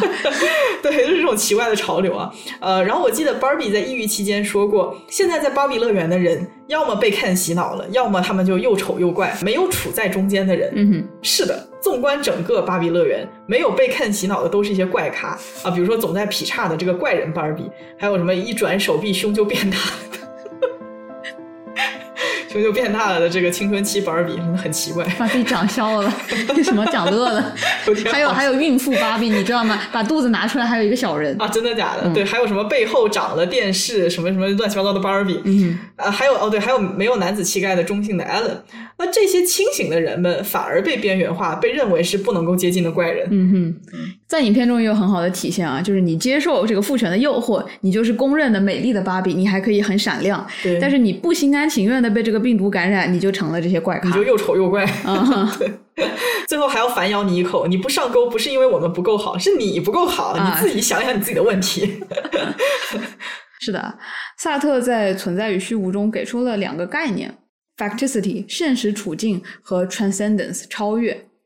facticity 现实处境说的是关于一个人的事实，比如说种族、肤色、性别、家庭、环境、受到的教育、出生的历史年代等等。现实处境是人面对所有的偶然和没有办法选择的因素。而 transcendence 超越指的是人不被自己的现实处境所完全定义，是一个人能够超越所有偶然限制的自由。萨特认为，人可以运用自己的自由，运用不同的视角去看待自己的过去，并从中发掘出新的意义。人也可以通过行动去打破身份的常规，进而塑造自己。如果说现实处境是一个人的历史，那超越面向的就是未来。人站在当下，所要做的不应该是重复过去，而是面对未来。嗯当一个人否认自己超越的可能性，完全屈服于现实对自己的定义，那么人就陷入了萨特所谓的自欺 （bad faith）。比如说，一个女人，她说：“哦，我就是这样一个女人，我是被我自己的环境所定义的，我没有办法做出女性做不出来的事情。”那么这就是一种自欺，因为你否定了自己有自由。嗯那萨特认为，自由是人的境况中最根本的一部分，因此逃避自由是不可能的。嗯所以说，尽管人们多么想要遁入现实中，完全投入世俗的规范、习俗、普世的观念中，存在主义的危机都是不可避免的。存在主义危机与一般的危机最不同的一点在于，一般的恐惧总是对于某个明确所指的物，比如说我害怕一个东西，而存在的焦虑是没有目标的，或者说它的目标恰恰就是超越无数种可能性。嗯萨特认为一个人永远有超越的自由，有选择的自由，但是波伏娃并不完全认同这一点。波伏娃认为，萨特忽略了一个人的 facticity 现实处境强加给一个人的巨大限制。嗯这一点应用在女性这个身份上，也就成了波伏娃写作《第二性》的动机。在《第二性》里，波伏娃阐明了成为女人意味着什么，并且进一步追问了女人能拥有什么程度的自由。和萨特一样啊，波伏娃认为人同样有着先天的自由、意识层面的自由、选择的自由，这些都是我们与生俱来的。嗯但是波伏娃同样强调了，在行动层面上，两性并不拥有同等的行使自由的权利。嗯也就是说，波伏娃看到了对女性这个社会强加的巨大限制，他没有忽略这一点，没有像萨特一样说，OK，每个人都可以超越自由，每个人都应该这么去做。他发现两性他并不是有同样的可能性去超越这个限制。萨特毕竟还是一个男人。是的，难保他毕竟还是看不到女性的处境。是的，嗯，波伏娃在第二性的那句话“女人不是天生的，而是后天形成的”，在当时是一句石破天惊的宣言啊。他宣告女人并不由任何东西所定义，女人不应该被简化为生理性、心理性、经济条件、政治地位等一系列我们观察到的关于女人的既定事实或者现状。他认为女人不应该说 “OK，我现在的环境就是这个样子，所以我是这样的人”。他否认了这一点，他觉得女人是主体，她可以去按照自己的理念追求自己的本质。嗯但是在社会中，在后天的发展中，女人似乎陷入了所谓的女性气质的定义中，她们被规训要遵守一个标准、一种个性、一种行为模式。但是是谁在定义女性，并且否认女性的自由呢？恰恰就是男权社会，嗯是那个把女性作为他者去物化、作为资源交换所利用的父权社会。所以说，父权社会是一种后天的对女性超越性的压抑和抹平。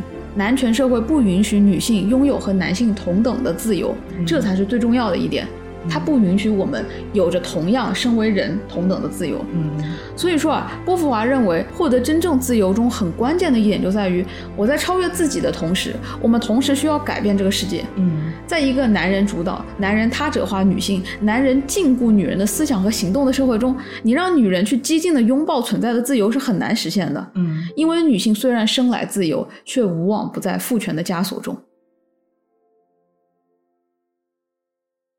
我们刚刚深度解读了电影《芭比》当中的父权制洗脑芭比乐园的场景。那么接下来我们想要进一步聊一下芭比当中的女性主义啊。刚刚我们也聊到，一开场的芭比乐园看似肯定了女性力量，肯定了多元化，但总是有点怪怪的。嗯芭比世界里的女人们看似都是身居高位、有力量的女性，是非常优秀的女性形象，但实际上她们只是被安置在虚假的女性友好的世界里面，虚假的精英女性。嗯哼与其说这是女权，不如说这是对女性的欺骗。那所以说，真正的女权到底是什么呢？嗯，我个人是比较认可波伏娃的存在女性主义啊。嗯听到这里也知道，这是我们这一期的主题。嗯波伏娃认为，女性主义的内核是自由，是人的自由。女性主义诉诸的是去肯定女人作为人的自由，免于第二性被压抑的自由，是根本的存在的自由。嗯一开始的芭比世界并不能真正的体现女性主义，原因有很多。那在我们看来，主要是有三点嗯啊。第一点就是芭比世界里的芭比，由于被否认了人性、人的自由和思考的天性，所以并不是真正独立的个体，因此也没有可能真正的代表女权精神。因为女权精神它本身就是一个人的精神，它是嗯反压迫，是通往人性自由的理念。嗯，就像我们一开始说的，Barbie 是 Barbie，它是一种理念，而不是真实的人类。是的，而只有真实的人类，只有真正在压迫中、在社会中的人类，才有可能会有女权精神这么一说。对，啊。然后第二点是，芭比中的女性自由是在男性消失的真空地带的自由，是一个没有和真实世界交互的赛博女权。嗯而女权运用的场景不应该是在啊男人创造你的一个梦里，而是应该去影响真实的世界。也就是我们刚刚讲到的，自由不仅仅是重塑自己，也是去改变环境。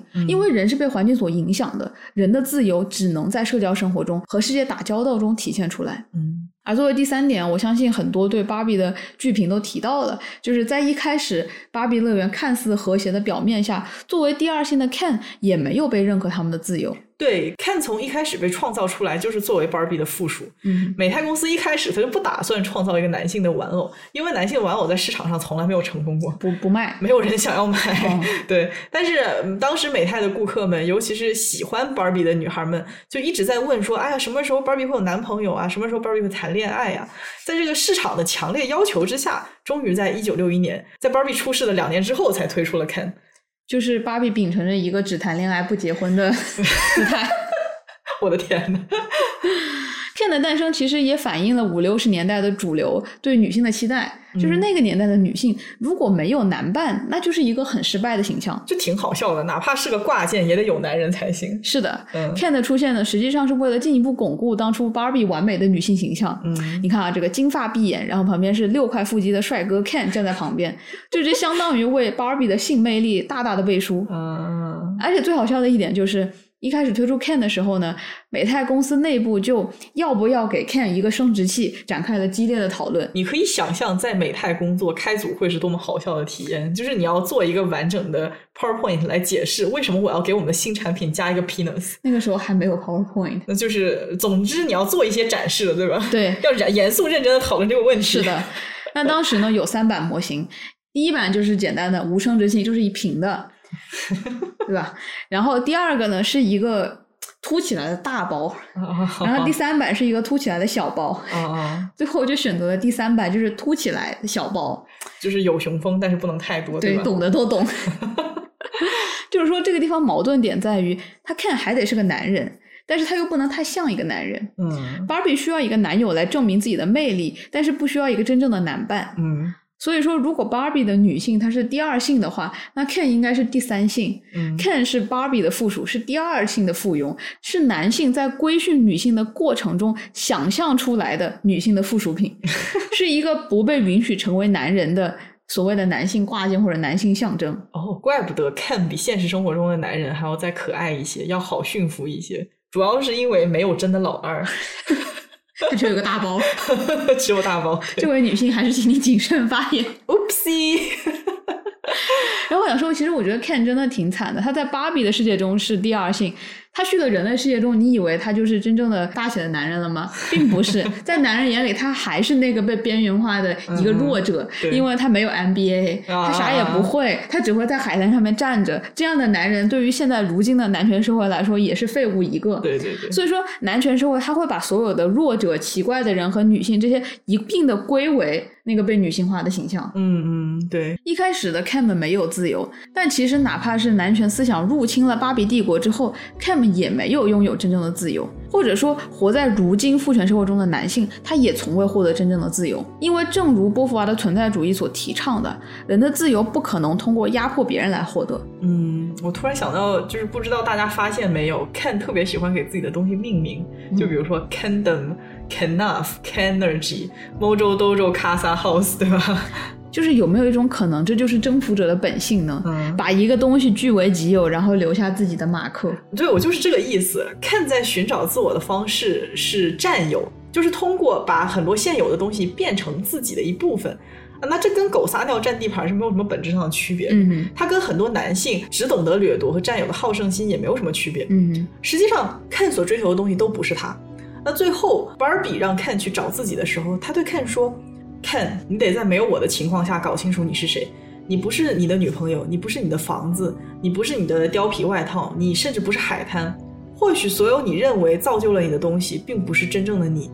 或许不应该说我们是 Barbie 和 Ken，而是我是 Barbie，你是 Ken。”嗯哼，其实我觉得这段话完美的对应了波伏娃在第二性的一个解释啊。嗯他说，压迫是生存者通过异化被压迫的另一方的自我逃避。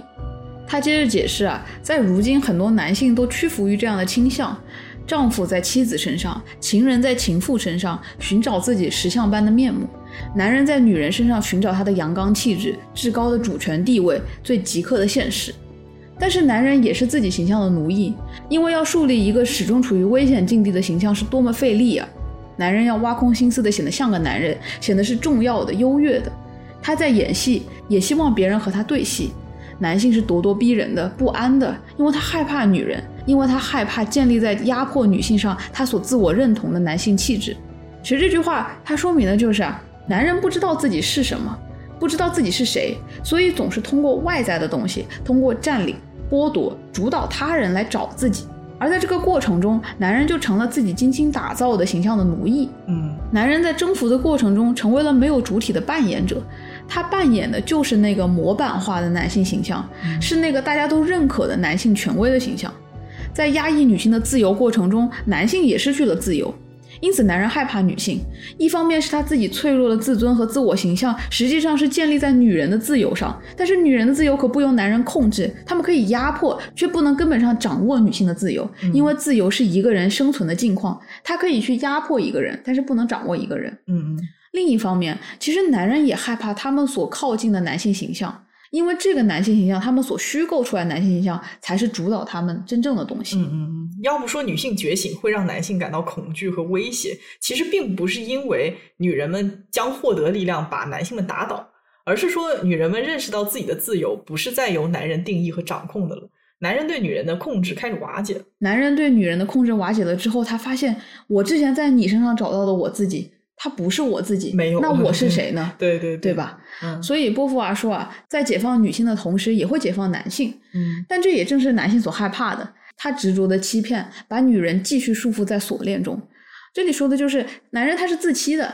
他比女人更害怕这个自由，嗯，尤其是他们现在已经拥有了那么多物质的东西，他们已经自以为找到自己了，可以定义自己的东西了，他又怎么忍心放得下这一切去追求真正的自己呢？哦，就是他们的 safe zone 更加的 safe，他们的舒适区更舒适。对他已经有那么多东西可以去定义他了，他为什么要去面对存在的虚无呢？对对，从这个角度看，男性是极其虚弱的，就是说他们中的很多根本就没有面对自由的勇气，因为他们已经习惯了躲在那种男子气概之后了。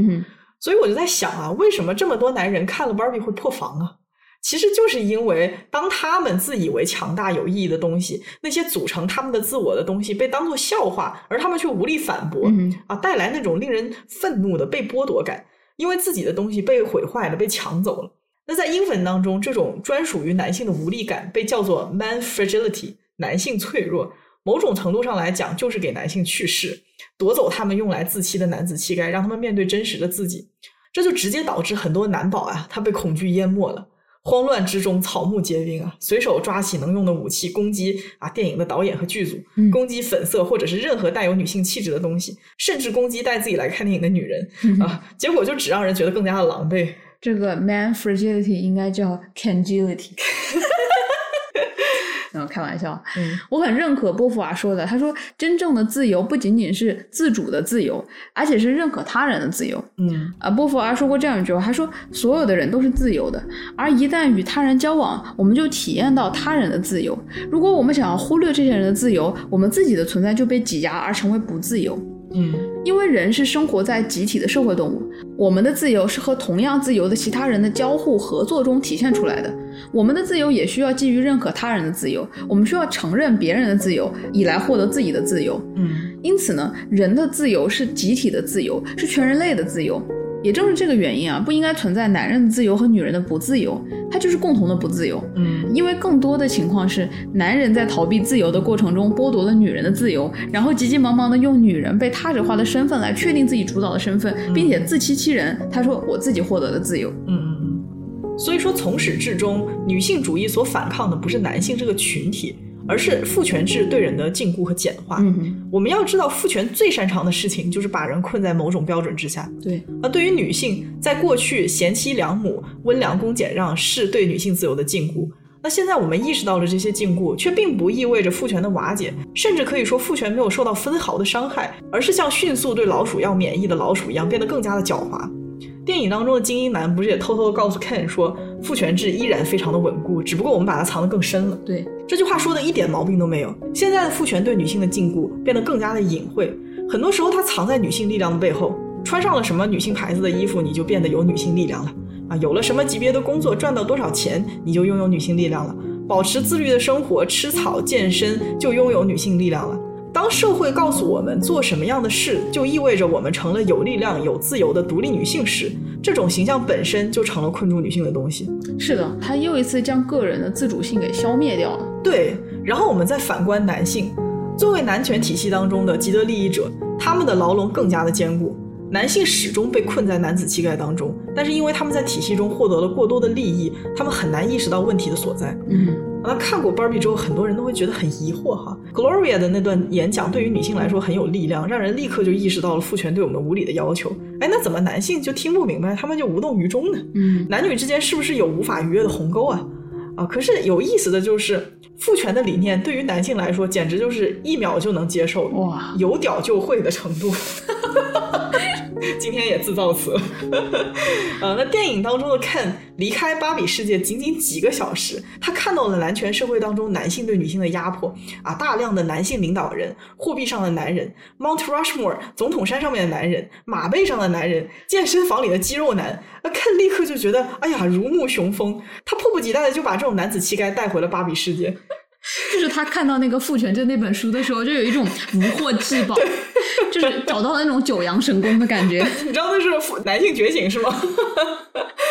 但是我觉得哈，就是男性他突然之间找到了自己的力量，但是不能说是男性觉醒啊。对，实际上我觉得父权他并不需要觉醒，他这个过程就是我们前面说的，就是感染。就像 Ken 一样，男人们沉浸在作为上位者的快乐和力量当中，对父权给自己套上的牢笼毫无察觉。他们在意的事情是 I'm always number two，为什么我不是第一名？人们有没有看到？有没有认可我的力量？我能不能教你点什么？再教你点什么？对吧？那父权的核心就是规定我们要怎么做，同时给我们很多的好处。于是他塑造了我们的自我。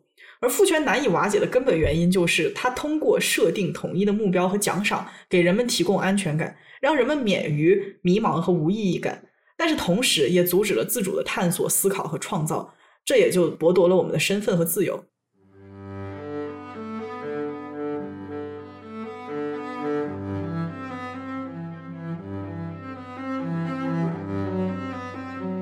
刚刚我们讨论了芭比中的女性主义，以及这种女性主义和人类自由的联系。我们也说到了，生活在芭比世界中的芭比们不可能成为真正的女权主义者，除非他们先成为人类，除非他们去直面、去改变真正的生活，去在现实生活中生活，进一步争取个人和集体的自由。嗯，那觉醒之前的芭比，无论是成为总统还是宇航员，他们都不是真正的女性主义者，因为他们没有意识。只有人类有思想、有意识的人，才能创造自己的价值，才能真实的存在。嗯，所以结尾中啊，芭比成为人类，恰恰意味着芭比踏上了成为女性的路，成为真正女权主义者的第一步。同时，它也意味着关于芭比的完美的理念消失了，她接受了作为人类的独特性和唯一性，以及身为人所必须面对的模糊的、矛盾的个人处境。我突然想到，这个片特别有意思的一点是。就是它是一个关于 Barbie 的商业片，但是其实它真正想要表达的是跟 Barbie 说再见，就是我们要告别 Barbie，对，我们要告别那个理想的理念的 Barbie，我们要告别那个被创造出来虚幻的芭比乐园。对，所以最后 Barbie 下定决心承担身为女人、成为女人的挑战。嗯。成为真实的人类确实是一个巨大的挑战啊！因为芭比中所展现的人类世界和芭比世界比起来，真的不是一个很好的地方。我们可以清晰的看到两者的对比。完美的、充满色彩的芭比乐园和灰色的、粗糙的现实世界，作为理念存在的完美的芭比形象和有缺陷的人类。我你刚才那么说的时候，我突然想到，就是现实世界取景的不是在 Venice Beach 吗？嗯，那个真的已经算是非常 colorful 的，在现实生活中已经是非常有色彩的地方。但是比起来，就是还是灰蒙蒙的。对对对，嗯嗯，在电影中，肉体永远是年轻的，但是一出来就是。衰老和死亡，对对，在芭比乐园中，你可以重复播放，每一天都是完美生活，嗯嗯啊，但是现实生活中就是充满了挫折、争执、泪水，这就是我们的人类生活。对对，所以通过芭比乐园和现实世界的对比啊，影片让我们看到了理念和现实之间的冲突。芭比世界是没有摩擦的，但是现实世界却充满了对人类肉体和精神的磨损和压迫。啊，我之前也有听过有人对于芭比中的这种虚实切换产生一种断裂感，但是我觉得更重要的是如何把这两部分关联起来。与在现实生活中感到沮丧啊、苦苦挣扎、只能梦想完美世界的人们是不同的。芭比曾经是活在完美世界的人，他最终选择离开芭比乐园做真实的人，能够给我们有关什么是人、如何成人的启示。嗯，芭比故事中有两次通往真实世界的选择，第一次就是刚开始是被动的，当他自己的生活被打乱了以后，他不得不前往真实世界挽救自己的经典形象。嗯，但是当他去真实世界走了一遭后，在结尾他又一次面对开头的选择，但这一次呢是要不要成为人类。嗯，其实仔细想想啊，两次选择它是同样性质的，它仍然是一个已经没有选择的选择。因为当芭比意识到他可以进行这样的选择的时候，他就已经是存在着有思想、有意识的人类了。这让他和乐园里其他的芭比有了本质的不同。嗯。当他有能力去想象在芭比世界的体验机和真实世界做选择的时候，就代表他已经无法逃避存在本身，更无法逃避真实和自由。嗯，人们最多能做的就是否认自由或者视而不见。嗯，体验机和现实世界的选择，归根结底是我是要真实的活着，还是自欺的活着？因为。如果他留在了芭比乐园，他是不可能假装他所看到的一切都是没有看到过。不，我觉得他不会快乐，他还会很抑郁。对，因为一开始所打扰他的那个思想，会在每一天他起床的时候影响着他。那结尾，Barbie 在和他的创造者 Ruth Handler 的对话当中，Barbie 就问 Ruth，他说：“作为我的创造者，你允许我成为人类吗？”啊，Rose 就说：“你不需要我的许可。”Barbie 就继续追问他：“所以说，成为人类不是一件需要被许可的事情，是吗？”我不需要渴望成为人类，而是一旦我发现我就已经是人类了，是这样吗？他原文中的那句话是 “Becoming human is something I just discover I am”。嗯，这句话有两个很关键的词啊，一个是 becoming，也就是成为；另一个是 discover，可以翻译为发现、探索。其实我觉得更好的翻译就是意识到。嗯嗯啊，首先呢，存在主义认为人是不断的成为的。因为人没有本质，人先存在，然后通过运用自由，不断的成为，不断的改变，不断的重新塑造自己。嗯，另一点就是，人的存在是被自我意识和自由意识所肯定的。如果说存在主义认为人有一种本质的话，那就是自由，人无法不自由。嗯，你知道，当 Ruth Handler 告诉 Barbie，一旦你发现、意识到你就是人类，这其中蕴含的更深的哲学信息是。一旦你发现，你就不能假装不发现；一旦你意识到，你就无法不去意识到。嗯，如果芭比不去成为人，不去面对真实的自己，这就是萨特所说的 bad faith，虚假信念，或者说是自欺。嗯。自欺就是真实存在的对立面，因为这是拥有自由意识的主体对自己的自由的否定。有了自我意识的芭比就无法再把自己当成一个简单的芭比娃娃来看待了，她也没有办法再继续过着每天都是最好的一天的生活。她可以欺骗自己，但是她无法真正的做到。萨特在《存在与虚无》中有一个非常有名的关于服务生的例子啊。萨特说，他发现服务生每天都在以同一套流程去生活，不断重复预先规划好的每一个动作。他走路的姿势和你打招呼的方式、说的话、端盘子倒水的动作，甚至连说的笑话都是那样无差错却千篇一律。其实这个地方就很像芭比了。嗯嗯，萨特认为服务生不过是在扮演服务生。更重要的是，服务生会依照人们对好的服务生的标准和期待去设计自己的行动，就像是完成剧本的演员一样。这样的服务生在我们生活中可能随处可见啊，他可以是每一个匆忙上班的打工族，可以是父亲、母亲、孩子和老师。但是还有谁比 Barbie 更类似于这样的服务生呢？嗯，萨特认为服务生最大的问题不是他的服务不够有激情，而是他屈从于服务生的这一身份。他用服务生去定义自己是谁。当人家问他他是谁的时候，他会说：“我就是这个服务生。”然后就没有了。然而，人类不应该被这样被动的身份和他人的期待所完全定义。当一个人说“我只是一个服务生”，并且完全依照这种社会身份的剧本去生活时，就意味着他也放弃了更加本真的那部分自己，嗯，那个能帮我们更加积极、更自主的回答“我是谁”的那部分自己。所以，如果继续留在芭比乐园，那么芭比不过是在扮演一个芭比，以城市化的方式去生活，假装每一天都是完美的，假装舞蹈和派对永远不会结束。芭比可以欺骗自己只是一个芭比，也可以假装相信芭比就是自己不变的本质。她只需要按照别人的设定，按照期待好好做一个芭比就好。她可以无视自己身份的复杂性，她可以假装自己没有选择，她可以假装世界上所有人都会爱她，她以为这就是她的真实处境。那这就是对存在的模糊性的最大的背叛。嗯，再一次说，就是自我意识是一去不复返的纯真。所以说，不由自主的踏上求真的道路，可能才是贯穿整个芭比的主题。其实这也很像我们人的成长，在我们是儿童期的时候，我们会意识不到这个世界的矛盾性。我们也生在父母为我们打造的乐园中。小孩子不做选择，因为很多东西都是为他选择好的，都是为他决定好的。在哪里生活，几点起来吃饭，这一天要做什么，去哪里上学，你要和什么人做朋友，甚至。但是人的成长就体现在我们会逐渐的意识到，孩子的世界这个童真的世界之外有一个真实的世界，而你踏上了真实世界这第一步，就意味着你开始长大了。嗯真实世界充满了矛盾，它是灰色的，它不存在一个绝对正确的方式去行动。我们要开始为自己做选择了，并且意识到你根本没有办法对自己的选择做出正确与否的判断。嗯哼。更糟糕的是，由于我们自我的存在，我们也不能不做选择，所以不得不承担做选择的重担。你说到这个地方，我就想到在那个《怒呛人生》里面，Danny 对吧？嗯，他说我们出生，我们做了一些选择，然后我们到了这个境地，其实就是这个样子的。总体来说，做人的体验是非常痛苦的。嗯，呃，Rose 最后牵着芭比的手走出芭比乐园的时候，告诫他说：“人生是有终结的，而理念可以永存。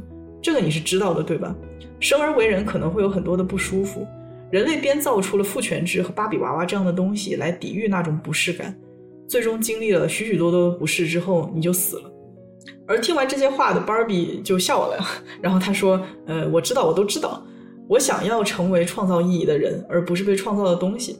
我觉得人的成长也可能就是在意识到这些矛盾之后，依然想要在我们短暂的一生当中去创造意义，去寻找自己。可能人最深层的想要，就是我们刚刚说的告别童真。”人们想要认识到自己的复杂性，这也是为什么这部电影的结尾很打动我们的原因。想要自由的人才是勇敢的人。对啊，嗯嗯。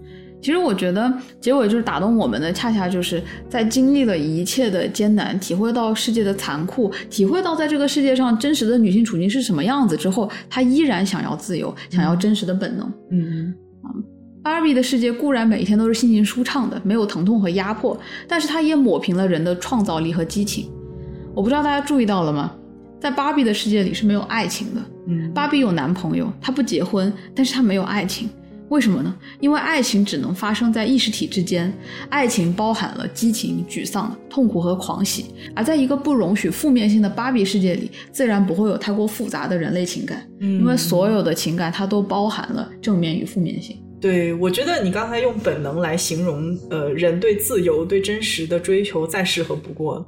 而且我觉得影片当中导演 Greta 也强调了这种本能，或者说他强调的是那种 spontaneity，叫做自发性或者自然性。嗯啊，就是在看到 Barbie 的结局的那个蒙太奇的片段的时候，我跟 Barbie 其实有非常相似的反应，就是看着看着那个眼泪它自己就掉下来了，呃，我根本就不知道为什么。当时我就觉得我很确切的感受到了 Barbie 对成为人类的感动。是一种非常温暖、非常治愈的，觉得作为一个人很幸福的感觉。嗯，然后之后我就把这种感觉跟小吴分享嘛，他就觉得挺有意思的，因为我就是那种一切障碍都能粉碎我，一切障碍都在粉碎我的那种非常畏难、非常畏苦的人。嗯，人生已经如此的艰难，能从我嘴里面听到做人真的很幸福，实属是不易的。因为时不时就有一副我不想再做人的 那种调调。生而为人，我很抱歉，经常这个样子。对，然后呃，他之后就问我说：“你觉得为什么 baby 要做人？为什么你会觉得以人类的身份存在是很有意义的？”啊，这个问题我想了很久都没有一个很好的答案。然后我再重新回去拉片的时候，就发现 baby 在拥有人类的感觉和感情之后，有过两次因为感动而落泪。啊，第一次是在他刚到现实世界的时候，他凭着跟 Gloria 的羁绊寻找他的玩伴嘛，然后他闭上眼睛就看到了 Gloria 和她童年的女儿 Sasha 亲密的玩闹啊，而女儿进入了青春期之后，母女的关系就变得很疏离了。Barbie 感受到了情感的变化之后，她哭了啊，然后这个时候她正在车站，坐在旁边的是一位老妇人。她就很用一种很很好奇的一种很新奇的眼神看着这个老人，就跟他不由自主的感叹道：“他说 You're beautiful，他说你真的好美。”嗯，对，这个是他第一次哭。然后第二次就是在结尾的时候，当 Ruth 牵着他的手，告诉 Barbie 说，在决定成为人之前，你要知道做人意味着什么。于是他牵住了 Barbie 的手，让他闭上眼睛，感受成为人的瞬间，然后才出现了后面的一段蒙太奇。那这段蒙太奇里面展示了一些非常普通的人类瞬间：正在喝奶的婴儿，抱着孩子的母亲，玩耍的儿童，啊，人们的笑容和泪水，拥抱和亲吻。Barbie 感受到这些之后，再次流下了眼泪。然后睁眼的时候，Ruth 已经从他的眼前消失了。这个时候，Barbie 正式离开了他的母亲，成为了人类。其实我觉得这段蒙太奇它也像是对人的创造性的颂歌，嗯，对因为这段蒙太奇它放的就是这部电影的制作者、这个制作团队大家小时候的照片。啊，真的啊，对，就是他是在 我肯定，要哭了，救命！嗯他就是在肯定人的创造性，他想要为这个东西去欢呼，我想要给他尽可能多的赞美。嗯嗯。所以我觉得看到那一段的时候，我我也不知道怎么回事，我就很自然的接受到了这种赞美，然后你就会为这种东西感到感动。对于人类的感情和处境，Barbie 不止一次表达过 "It's terrifying"，这个太令人恐惧了。我们要面对那么多挫折，面对自己的衰老、他人的离去，我们总是有一大堆的事情和坏情绪要处理，而很多时候根本没有解决的办法。糟糕的情绪来了又走，走了又来。或许人这辈子不过就是在努力创造意义，让自己感到舒服、感到快乐一些而已。这些事情我们再清楚不过了，但是还是一次次像 Barbie 一样，在看到那些证明自己活过的瞬间时流泪，在选择回到体验机和继续在现实中挣扎中，本能的选择后者。我觉得这就是最自然的对人类的深爱和对生命的向往。嗯，本来可以在这里结束的，但是最近我看到一些就是社交媒体上对芭比的狂热啊，我也想要进行一些最后的批判，不解风情的小吴，要再多说两句。再多说两句。嗯对，和朋友去看之前呢，他就告诉我，他说他是带着一些先入为主的偏见去观看这部电影的。然后影片结束之后，他说，尽管这部影片真的很好，但是他依然没有修正一开始的偏见，那就是他认为 Barbie 依然是一部非常成功的品牌宣传片，嗯，帮助 Barbie 的形象进行了全新的赋能，更加适合当下的女性市场。哎呀，你们 NTJ 真的是，我认为这么说并没有错啊。芭比这部电影的成功，除了导演的才华以外，还离不开铺天盖地的营销。嗯美泰公司配合这部电影可谓是展开了病毒式的营销，并且绝对是使用了顶尖的营销策略，像是什么 IP 周边产品、社交媒体营销，在马里布海滩搭建芭比乐园的体验式营销，还有一系列的品牌联名。这些营销都将美泰集团的野心展现得淋漓尽致。带着这些辩证的视角来看啊，芭比不仅仅是女性编导和女性题材作品的成功，也是一个资本品牌的再一次声名鹊起。嗯无论情愿与否啊，美泰公司在芭比中带着傻气的自嘲形象，反而为这个公司赚到了很多媒体的好感，也让我们进一步领略到了什么叫做父权资本主义，只是变得更加隐蔽。嗯 Big Daddy 并没有消失，他只是懂得牺牲自己体面的形象，以换得更多的利润。嗯所以在看完这部电影之后，我不会买任何一件 Barbie 的周边，我也更加不接受 Barbie 的形象再一次换新，成为了真正的女权形象。就是感动是真的，但是它商业的成分也是真的，所以说我更会把这个影片当做是跟芭比说再见，跟那个芭比世界说再见，嗯。成为真正的人。对，嗯因为我们需要记住的是，Barbie 的形象在过去发生了很多次的转变，它是不断更新的那个理念，也就是 Ruth 说的理念可以永存。但是在 Barbie 上，过去的超越都不能算是真正的超越，它依然是由他人主导的超越。直到影片的结尾，Barbie 成为了人类，才打破了这样的理念。我希望我们追求的自由是真正的自由，而不是虚无的女权形象。我们不应该把芭比当成是最新的女权符号。在你运用自己的自由之前，粉色不代表任何东西。这部影片格导想要用芭比传递的精神，应当是和芭比这件商品分开，因为芭比它不再是理念了，芭比决定成为人。